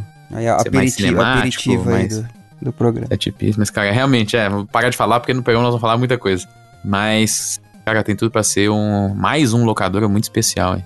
Olha aí, muito bom. Então já sabe, né? Vai lá, corre lá que dá tempo de participar ainda e deixar o seu nome registrado conosco ali. Dentro do episódio. Tem duas opções, já falei. Tanto deixar no textinho lá, quanto dentro do episódio em áudio. Dá uma olhadinha nas Uhum. categorias lá. Viu? Eu, eu comecei a tempo. rejogar também, no, tanto no PC quanto no Xbox, né? Uhum. E eu, eu, eu ligo meu PC na TV, né? Que como, tipo, é um jogo, beleza, é um jogo de 2011, mas como ele é maravilhosamente bem é, adaptado, assim, adaptado não, como é que se diz a palavra? É, otimizado, né? Pra, Uhum. ele roda a 120 FPS lindo, assim, cara, é muito, é muito louco você jogar essa... Nossa, é- ia ser muito fácil trazer, tipo, um 4K 120 FPS tá, no- nos consoles atuais, assim. Porra, por que, cara? Por que Ele fazer... vai ter aquele lançamento da RTX. Será que não pega, eh, os consoles não pegam a rebarba disso não, não? porque não, não é no relançamento, é só um patch só, né? É, inclusive, quando eu fui instalar aqui o Portal 1, ele subiu de 2 GB para 7 GB. Eu imagino que o patch já tá lá, né? Não sei, cara. No Steam. É, não tá ativo ainda, né? Você não pode usar porque é só novembro o lançamento. É. Mas eu imagino que os arquivos já estejam lá Você já. tem, é, sua placa é... é- Não, não, não tenho. E isso, inclusive, é ruim, né? Porque, né? Ele instala de- independente disso. hum, não sei, mas eu tava revendo o vídeo lá, eu vou concordar, achei o Felipe aí, achei meio esquisito. O vídeo do, do RTX. Mas enfim, não vamos... Deixa É. pro programa, a gente fala mais. E além, claro, do conteúdo do nosso mestre das artes audísticas, temos o registro, já que o senhor Felipe Mesquita está muito ocupado adquirindo informações, porque é toda informação de qualidade que você sabe, um senhor bem informado, é o, um grande, um dos grandes influenciadores no sentido de trazer informação, o senhor Felipe Mesquita, mas tem um Obrigado. registro histórico dos, dos, dos seus textos aqui no Reloading também, então dá uma vacilada lá, né? Vacilada no bom sentido, quer dizer, Não entendi. não entendeu? É assim, En- eu entendi, ah, você entendeu. então. entendi. E claro, também o nosso compositor, redator, artista de cinema, mestre do, dos seriados de TV aí, senhor Rodrigo Cunha, que também tinha seus textos aqui, tá lá o registro histórico, mas agora tá não, vai ocupado sair. Mas vai outras, sair, Bruno. outras atividades aí, com coisas que serão vistas por muitas pessoas aí, né? Ô, louco. não, Uma mas audiência o. maior, tá preocupado com uma audiência maior. Ah, não, não, não, não, não. No largo. É porque eu, eu tive uma semana meio ruim e não, não tive muito cabeça pra escrever, terminar o texto do top 20 lá do, do I. E aí foi até bom, tá sendo bom pra lembrar como dá trabalho fazer essa lista, cara. Porque eu faço pesquisa, monto os textos dos jogos lá. Mas já selecionei os 20 jogos, já escrevi sobre alguns. Vamos ver se eu consigo soltar essa semana. Aliás, tá aí, hein? Eu não vou fazer agora, porque agora seria um off-topic, mas guardem esse tópico pro futuro. Como seria a saída de cada um do Reloading? Hã? Tipo, em, em como. vamos- Manja aqueles exercícios dos filmes que tem um final e depois eles mostram, tipo, 20 anos no futuro. Tipo, Ah. onde está. Onde está o fulano, onde está o ciclano, sabe? Então, tipo, tipo como Ó, seria a saída não- de. eu- no meu atual estado mental não é bom fazer exercício sobre o futuro, É, não. de 20 anos é foda. Ó, 20 anos é Talvez tenso, não seja uma história muito feliz. É, também não tô muito dessa não. 20 anos já tem 60 já, Bruno. Não, mas então, mas aí não é que você- vai falar assim, naquele momento, tipo, tudo que levou você até aquele momento, vamos supor, sei lá, o, o Edu se tornou um, a banda do, do Edu estourou, ele virou um rockstar, tipo, aí agora ele tá fazendo show com os Rolling Stones, tipo, entendeu? Tipo, Porra, o Rolling Stones Felipe- daqui a 20 anos, parabéns, os caras vão estar beirando Não, 100. E Eu acho que se eles tiverem views, vai estar lá ainda. Eu acredito que os caras vão estar nos palcos ainda, mano. O Mick Jagger, eu acho que ele não sai do palco enquanto ele não, tipo, não, não apagar de vez, sabe? Só para quando cai morto no palco. Exatamente. E vai ser durante um show, então vai ver que o cara vai estar lá até as últimas. Mano. Aí, sei lá, o Felipe conseguiu um trampo lá junto com o Jason Schreier lá, tipo, consultor, oficializou o papel de consultor do Jason Schreier, agora é um grande cara influencer na, na mídia de videogame aí, tipo, parceiraço do Jeff Keighley, é, o próximo. Jeff Keighley. Em, em, pensou? 20, em 20 anos, eu acho que não tem nem mídia escrita de videogame mais. Então, mas esse vai ser o próximo Jeff Keighley, cara. você, vai ser- você vai coordenar todos os eventos aí, tipo, de games. Aí o Rodrigo Cunha virou um super superstar redator aí de e escritor de vários shows de sucesso aí na TV e vários filmes, ganhando Oscar aí, entendeu? Ah, já Tipo, pensou? É aí, mano. Isso Lá no é palco do. Oscar falando que assim, pô, quero agradecer meus amigos de Reload, Bruno, Edu, Felipe. Ou, ou Sem vocês eu pode, não a estaria gente aqui. pode estar tudo sentado em volta de uma fogueira no Fallout comendo cebola. É, Pode. É uma possibilidade também. igual Ou a, pode o ainda tá no sofá. do, a fração do mundo que sobrou, né? É. Muito Você, bem. você tá no sofá zerando Final Fantasy 35. Pois é. Mas enquanto esse dia não chega, você, querida amiga gamer, você, querida amiga gamer, pode ajudar a manter esse projeto, como tantos patronos têm feito, né? Então, além, claro, muito obrigado a ajuda que vocês deram lá no apoio da locadora, mas a gente também tem tanto o, o padrim.com.br barra reloading, quanto o PicPay, que existe ainda. Acreditem, existe ainda lá, né? Você digita na barreira de busca Reload, você nos encontrará.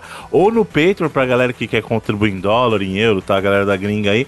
patreon.com.br reloadingbr, você pode ajudar a manter este programa, com a ajuda de vocês, que a gente traz o, Reloading toda semana aqui, e muito obrigado. Lembrando que a galera que participa do sistema da patronagem tem acesso ao, ao grupo lá com a gente, troca ideia lá, muito bacana, é, no Telegram, né, tem acesso ao grupo do Telegram. Além disso, tem também é, a participação de vocês aqui todo o programa, seja em áudio a cada dois ciclos, ou então também com a participação trazendo sua perguntinha que a gente interage aqui no final do programa, né? Então leiam as nossas propostas nas devidas plataformas e participem. Mas se você não quiser e não puder, não tem problema. O importante é que vocês continuem conosco espalhando a palavra. E você pode fazer isso através do seu Twitter, curtindo e compartilhando a postagem lá que a gente faz do programa. E vocês concorrem aos jogos digitais dessa comunidade linda do Reloading, que é a melhor comunidade da internet. E aí, atenção que hoje nós temos o que, senhor Felipe Mesquita, pra galera? Que foi lá no twitter.com/barra reloadingbr, então arroba reloadingbr. Lembrando que reloading é R-L-O-D-I-N-G-B-R. Muito bem. Nós temos o BPM, que é o Bullets Per Minutes. Per Porra, minute, jogaço, hein? Belo jogo aí de FPS. Ritmo. Moleque. E ritmo, né? Exatamente. Muito bom, muito bom. E aliás, belo nome pra um jogo de ritmo também, né? Sim, ótimo nome. E atenção então, porque o número é. Ano que vem, 23. Quem ganhou essa semana com o número, número do Michael Jordan Também. foi o exatamente. Rafael. Muito melhor que o meu do ano que vem, né? É, exato. O Rafael, arroba RafaUSK, se não me engano, ele já ganhou aqui antes. O nosso sorteio. Ganhou aí o BPM Bullets Per Minute, oferecido lá pelo Maurício Menes. Bom lembrar Boa, que, na verdade, nas próximas semanas aqui, acho que a maioria vai ser do Maurício Menes. Aliás, eu Tá tô finalmente sumido, chegando ao Maurício, ponto de um dominância. aí. É, tá tudo bem, Maurício? Nos diga. Mas é isso aí, Bullets Per Minute ficou pro Rafael. Rafa, Rafa USK no Twitter. Rafa SK, muito bom. Excelente. Você jogou esse jogo, Bruno? É bom. Ele é tipo um shooter de ritmo que você atira conforme a música, é mó legal, Não joguei ainda, não tive oportunidade. É pra PC? Né? Não É, acho que tem pros consoles também, nesse caso aqui também é pra, pra PC. Mas perseguirei aí, não, não Tem, tive tem, tem oportunidade de pra, jogar. tem pra Xbox, pra tudo. Playstation 5, 4, tem pra tudo. Muito bom, muito bom. Aliás, falando e tem pra tudo, eu falei, falei para vocês que faz um tempinho que eu fui pra, pra Minas aí. Foi faz o que? Umas algumas semanas. Uhum. E eu tive oportunidade. Aliás, eu nem, nem sei se o senhor sabe disso, mas eu tenho, eu tenho um terreno em, em Minas. Ah, é? Aonde? Sim, é numa cidade do interior, esqueci o nome agora, como é que é? É, é, na- é, é Minas, mas já sentido Espírito Santo. Eu esqueci o nome da cidade agora, mas eu tenho um terreninho lá o, que cara, a gente... o, cara, é- o cara é tão alta elite que ele esquece o nome da cidade onde É. tem os terrenos dele. Não é, mas é porque não é, não é um terreno só meu. Na verdade, a gente comprou um terreno em família, né? Então Vamos compartilhou. Oh? João Molevade, talvez? Não. É eu tô pensando nas as cidades que passa por aí, né? Na... É, mas Molevade é... é... uma cidade, uma cidade grande, de interior, rela- relativamente. Eu vou, eu vou. Depois eu vou consultar lá no grupo da família lá. E a gente foi visitar lá o terreno, porque a gente tá plantando tipo manga, essas coisas, né? Deixando o terreno, pra não deixar o terreno parado lá inútil, a gente tá plantando umas coisinhas legais lá, vai curtir de vez em quando. Na verdade, a gente só comprou porque o meu irmão, meu irmão mora em Minas, né? E, e na verdade a minha, a minha cunhada, é, a família dela tem um terreno lá, né? Ah, entendi. E aí meu irmão quis comprar o terreno do lado, falou, ah, vamos comprar um terreno em família, tá? E a gente acabou juntando os- entre os irmãos, né? E comprou um desse terreno lá. É... E como eu não vou com tanta frequência, realmente eu não consigo guardar não, só boto no GPS e a gente vai, né? Tipo... e... Mas é muito curioso ver como é que é muito diferente o ritmo de vida, mesmo em Minas que o pessoal é, já é mais amigável e tal, mas o interior é mais ainda, né? Tipo, você vai para mais dentro do interior de Minas é, é, uma coisa sensacional, assim. E é o que você falou, cara, é muita moto, né? Muita moto. E muito carro antigo, você percebe muito, muito pessoal com. É. É. Putz, como é que chama? F10? F10 não usa. F10, mano? F20? É. As caminhonetes. F20, talvez, é. É. Muita caminhonetezinha e tal. Mas o mais impressionante, cara, eu vi um cara lá, não sei se essa cidade o pessoal planta mogno. Manja mogno? Madeira. Madeira, madeira, árvore de mogno e tal. E é grande, cara, uma, uma ripa de madeira grande. E como eu falei, o pessoal usa muito disso. É, usa muita caminhonetinha para ficar carregando, porque eles vão lá, o pessoal faz inclusive o corte da madeira no terreno, pá, corta tal. Só que eu achei inacreditável. Não sei se era mentira do cara também, né? O cara. É, porque lá tem muito carro antigo também. Então, carro pequeno, Fusca tal, blá, blá, blá. E o cara falou que ele pegava e fazia transporte, fazia frete de, de Mogno em carro normal. E um cara virou para mim e falou assim: Não, eu fiz, eu fiz nesse carro aqui. Aí eu falei: Não, não acredito, mano. Ele falou assim: Não, nesse carro. Ele falou: É. Eu falei: Ué, é esse carro? Aí ele falou: É esse carro. Caralho. Eu tenho que aplaudir, no mínimo, a sua. Ô, cara, eu me perdi no meio da história vou ser sincero. Isso era piada, eu esqueci disso que aplaudir, no mínimo, essa capacidade de conseguir inventar uma história do nada. Casar três não são exatamente uma palavra. Isso a gente tem que. Independente ou não. Tu, tu tem realmente um terreno, Bruno? Porque, pelo menos. Agora parte dessa história. Agora vai ficar. Não sei, fica pra história aí. Pode ser verdade ou não ser. Pode ser que essa história inteira seja real, por exemplo. Seu Pode ser que ela não Carvalho. seja, quem sabe. Isso é talento, né? Muito bem, muito obrigado, queridos e queridas amigos e amigas gamers aí. E pra, e pra semana que vem, o que nós temos, senhor Felipe Mesquita? Essa semana aí, semana pra galera curtir e compartilhar. Tivemos outro jogo que foi motivo de discussão aqui no, no, no Veloz no passado, mas por causa do seu nome, que é o Turnip Boy Commits Tax Evasion. nome fantástico aí do jogo. Excelente nome. Muito bom, muito bom. Então já fiquem ligadinhos para é você o amigo tá... do, do Yoshi lá, né? Exato. E você que tá esperando é, aprender novas técnicas para sua declaração do imposto de renda aí, é, não vai encontrar aí porque o jogo é outra pegada, mas vai lá no Twitter, curte e compartilha a postagem do episódio para concorrer. E como a gente falou toda semana, a gente tem um encerramento do programa com uma escolha musical que pode ser dos queridos e queridas patronos lá do grupo através de áudio ou de um dos membros que também vão lá no grupo buscar perguntinhas. Essa semana a escolha musical é do Rodrigo, por consequência, ele escolhe as perguntas dos queridos e queridas amigos e amigas gamers lá do grupo da patronagem. E o que, que o senhor nos traz, senhor Rodrigo Cunha? Bruno Carvalho, dessa vez eu vou escolher uma pergunta que eu saiba responder, né? Porque última vez foi triste. Eu queria agradecer a alta adesão da galera. Mandaram bastante perguntas. Jefferson Ferrari. Pô, esse cara é legal, hein, mano? Esse cara é muito legal. Que cara? O Tadeuzão da galera, não é? Ai, Bruno. Voltou, é, voltou, voltou com é, tudo. Voltou com tá com saudade de você também, Bruno. Você viu que a semana reprimida faz. o que não faz uma semana. Ai, meu Deus do céu. O cara guarda, o cara guarda dentro, assim. ah, é, eu vou até recomeçar o nome da galera. Ai, fiquei perdido. Quero agradecer aqui ao Jefferson Ferrari, Juan Nascimento, Samir Guizeira, Augusto César, Bruno Barros, Leonardo Almeida, Gustavo Nascimento, é, Robson, Alisson Augusto, Luiz Felipe, Matheus ba Barrache. Mas eu escolhi uma perguntinha do Thiago Coletti. Inclusive foi a primeira pergunta que mandaram, porque eu estou vivendo isso nesse momento. Mas ele perguntou o seguinte: qual jogo por si só justificou a compra de um console para vocês? No meu caso, por exemplo, foi o Mario 64. Comprei um Nintendo 64 assim que eu vi informações do jogo. O meu foi o Demon Souls. Do PS5, no caso, é. agora. É. Então, eu tô vivendo algo parecido. Inclusive, eu troquei ideia com o Felipe sobre isso essa semana. Porque eu falei, pô, Felipe, as placas de vídeo estão baratas pra caramba. PC, tá tudo saindo pra PC. Inclusive o jogo. Você tá, tá, de sacanagem, é. né, Rodrigo? A mais barato. Você vive, né, mano? Não, tá, Caraca, pô, o cara compra jogo de 400 pau por dia. Tá, meu, mas não, assim, por dia não foi, não. Né, mano? É por dia, não. Não, não, não, não, não. É Uma nível. placa que custava um ano atrás 5 mil tá custando 2.400. Ela não tá relativamente, proporcionalmente barata.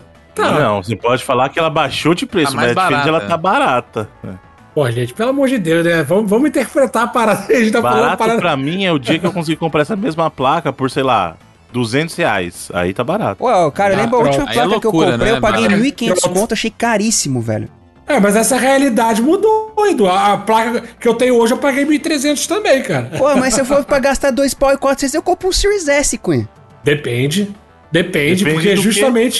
É porque eu tava falando com o Felipe justamente essa semana é que no PC você tá conseguindo jogar tantos jogos da Sony quanto da Microsoft agora, cara.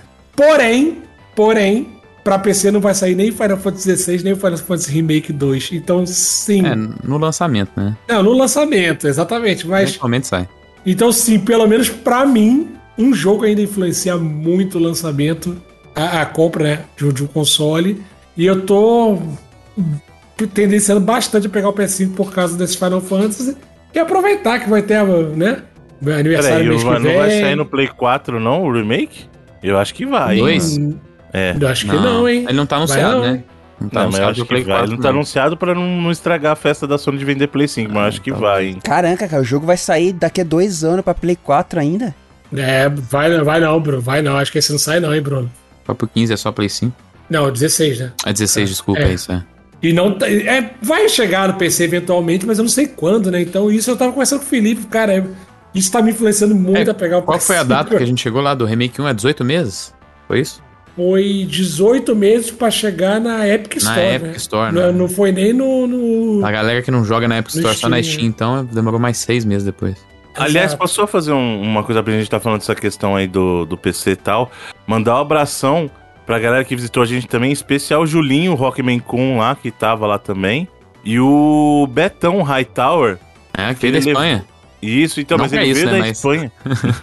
ele veio da Espanha pra BGS e ele trouxe o Steam Deck dele e eu pude jogar pela primeira vez no Steam Deck, cara. É bem impressionante. O negócio é, assim, é grande e ele tava rodando, sabe o quê?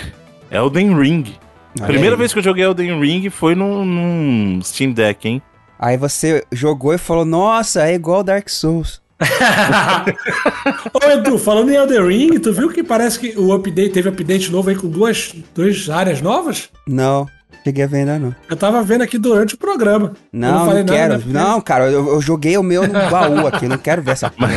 Mas agora é o seguinte, justamente pelo que o Rodrigo Cunha falou aí, o senhor Rodrigo Cunha falou, se eu tivesse que comprar alguma plataforma agora, por causa que os jogos da Sony estão saindo, então no PC eu vou encontrar jogo da Sony e da Microsoft, se eu fosse comprar um console agora, eu compraria o Steam Deck por causa disso, Pra poder jogar esses jogos aí, porque eu teria, entre aspas, um PlayStation, um Xbox e um PC portátil. É, um Steam. Deck é bem tentador, cara.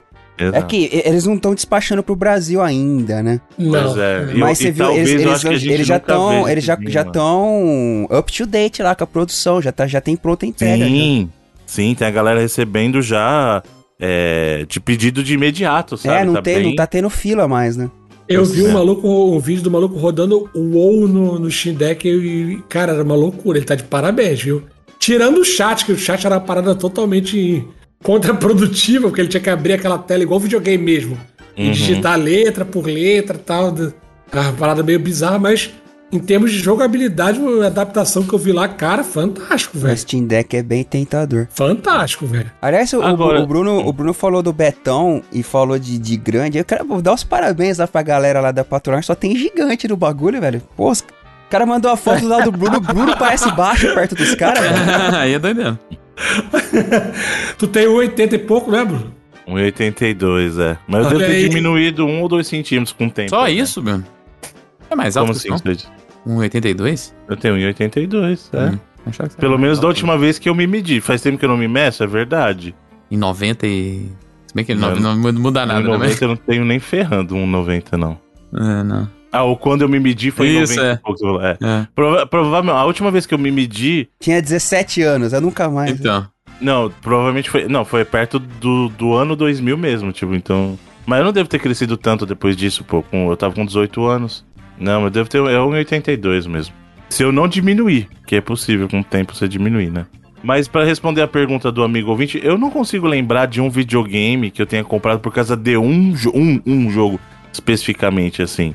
um. Tipo assim, esse um jogo foi. Geralmente tinha mais coisa. O mais próximo disso que eu consigo lembrar foi aquela experiência que eu falei do PSP. Só que assim, é, o PSP, quando eu joguei pela primeira vez, foi logo que chegou, eu joguei o Ridge Racer e o Lumines, né? Ambos jogos eram fantásticos, mas é óbvio que foi o Ridge Racer que pesou mais. Então, talvez, se eu fosse para colocar um console nisso, seria o PSP. Que aí teria sido assim, quando eu vi o Ridge Racer rodando em portátil na minha mão, eu falei assim, não, eu quero isso pra mim, cara. Eu, o que eu preciso fazer, eu estou disposto a fazer qualquer coisa para ter isso aqui pra mim. Né? Acho que foi, acho que o caso mais próximo disso foi o PSP com o Ridge Racer, cara. É, eu acabei falando do, do, PS5, né? Mas isso aconteceu já no passado, quando eu tinha o Nintendo 64 e eu fui na casa do meu amigo Fabrício e vi o Final Fantasy VII rodando. Cara, eu, eu nunca esqueci aquilo, velho. Eu nunca esqueci. Foi um troço bizarro. Ele me botou pra. Ele primeiro mostrou o save dele, que ele tava matando as weapons. Aí ele deixou começar um jogo novo. Cara, aquilo ali foi uma parada life-changing mesmo, cara. Salvou sua vida. É, é, mas assim, pensando na pergunta, eu acho difícil de botar, por exemplo, na, na minha conta aí, videogames que eu, não, que eu não comprei, né? E como é que eu posso falar assim, ah, um jogo que justifica a compra de um console que eu não tive que comprar, né? Eu ganhei quando eu era criança, por exemplo. É... Eu não tô falando que é o caso do, do Rodrigo, eu não sei o caso dele do Play 1 aí, então. É... Mas, por exemplo, Criticou é. você, Rodrigo, falando que não, você tá é. mentindo é. na sua história porque não foi você que comprou. Você tá falando assim não que é. nem foi você que comprou, olha aí. É, eu não sei. É uma observação válida, porque foi meu pai mesmo que comprou. Tá pra mim, no caso, o primeiro jogo que eu comprei foi do Play 3 pra frente ali. É... E pra mim, acho que o. o... É difícil falar um jogo, mas. É... Mas uma dupla de jogos que na época foi a justificativa, pra mim foi o Mario Odyssey e o Breath of the Wild no Switch, assim.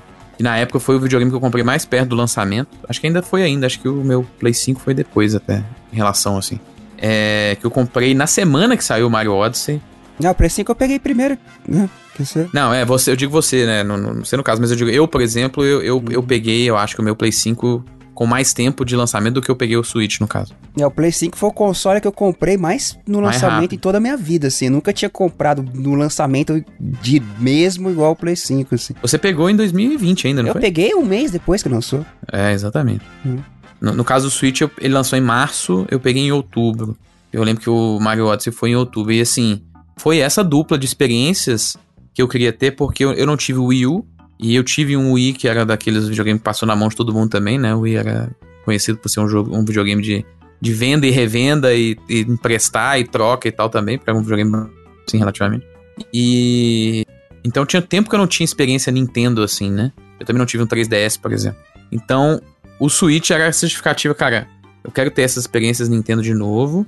E eu tenho a oportunidade de, num ano absurdo, assim, pra software Nintendo, ter tanto um Zelda que é completamente revolucionário para vários pontos dentro da própria franquia, dentro de jogos do seu gênero e tal.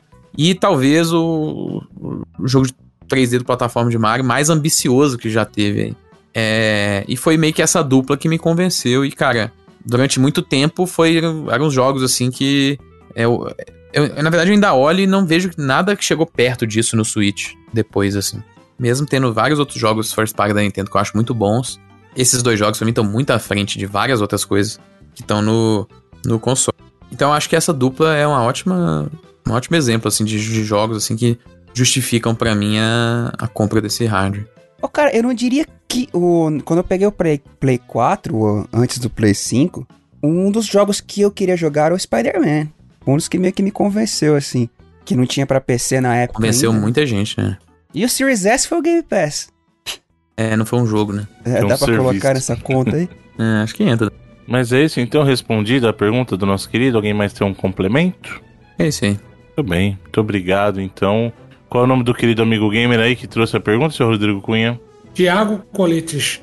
O Tiago Colete, de novo, é Colete, Rodrigo Cunha. Você faz questão Colete. de dar o nome do amigo gamer, não é Colete. Você não vê Eu sou colete, burro, desculpa. Tiago Coletes é bom também, mano. É. A loja de colete. Não, o pessoal, por exemplo, que é mais estiloso. Aí, tal, hum. Talvez seja um empreendimento bom pro futuro aí. Né? Pro seu futuro Fallout? Com certeza. É. Ou então para as pessoas que vivem lá no Chile e têm um senso de estilo que depende, né, de, um, de algo por cima da camisa, da camiseta. Mas esse não vai adiantar pro futuro, Bruno, infelizmente. É. Mas pelo menos você, você, você, participa do fim do mundo com estilo. hum. Mas então, muito obrigado. E agora, por favor, Rodrigo Cunha, nos leve para o final do programa com a sua escolha musical. Eu, Bruno Carvalho, a gente falou aí durante o programa de Kingdom Hearts. E eu vi na nossa listinha lá que a gente já, já teve pedidos de Kingdom Hearts 1, já teve pedidos de Kingdom Hearts 3. Então eu vou trazer uma música de Kingdom Hearts 2 para completar aí a trilogia. E vou pedir, escolhi aqui Sanctuary de Kingdom Hearts 2. A música é muito bonita também. Tem uma música da Iron com esse mesmo nome. É muito boa também. é verdade. Muito obrigado, queridos e queridas amigos e amigas gamers, e até a próxima semana. Ah, até lá. Valeu. Falou!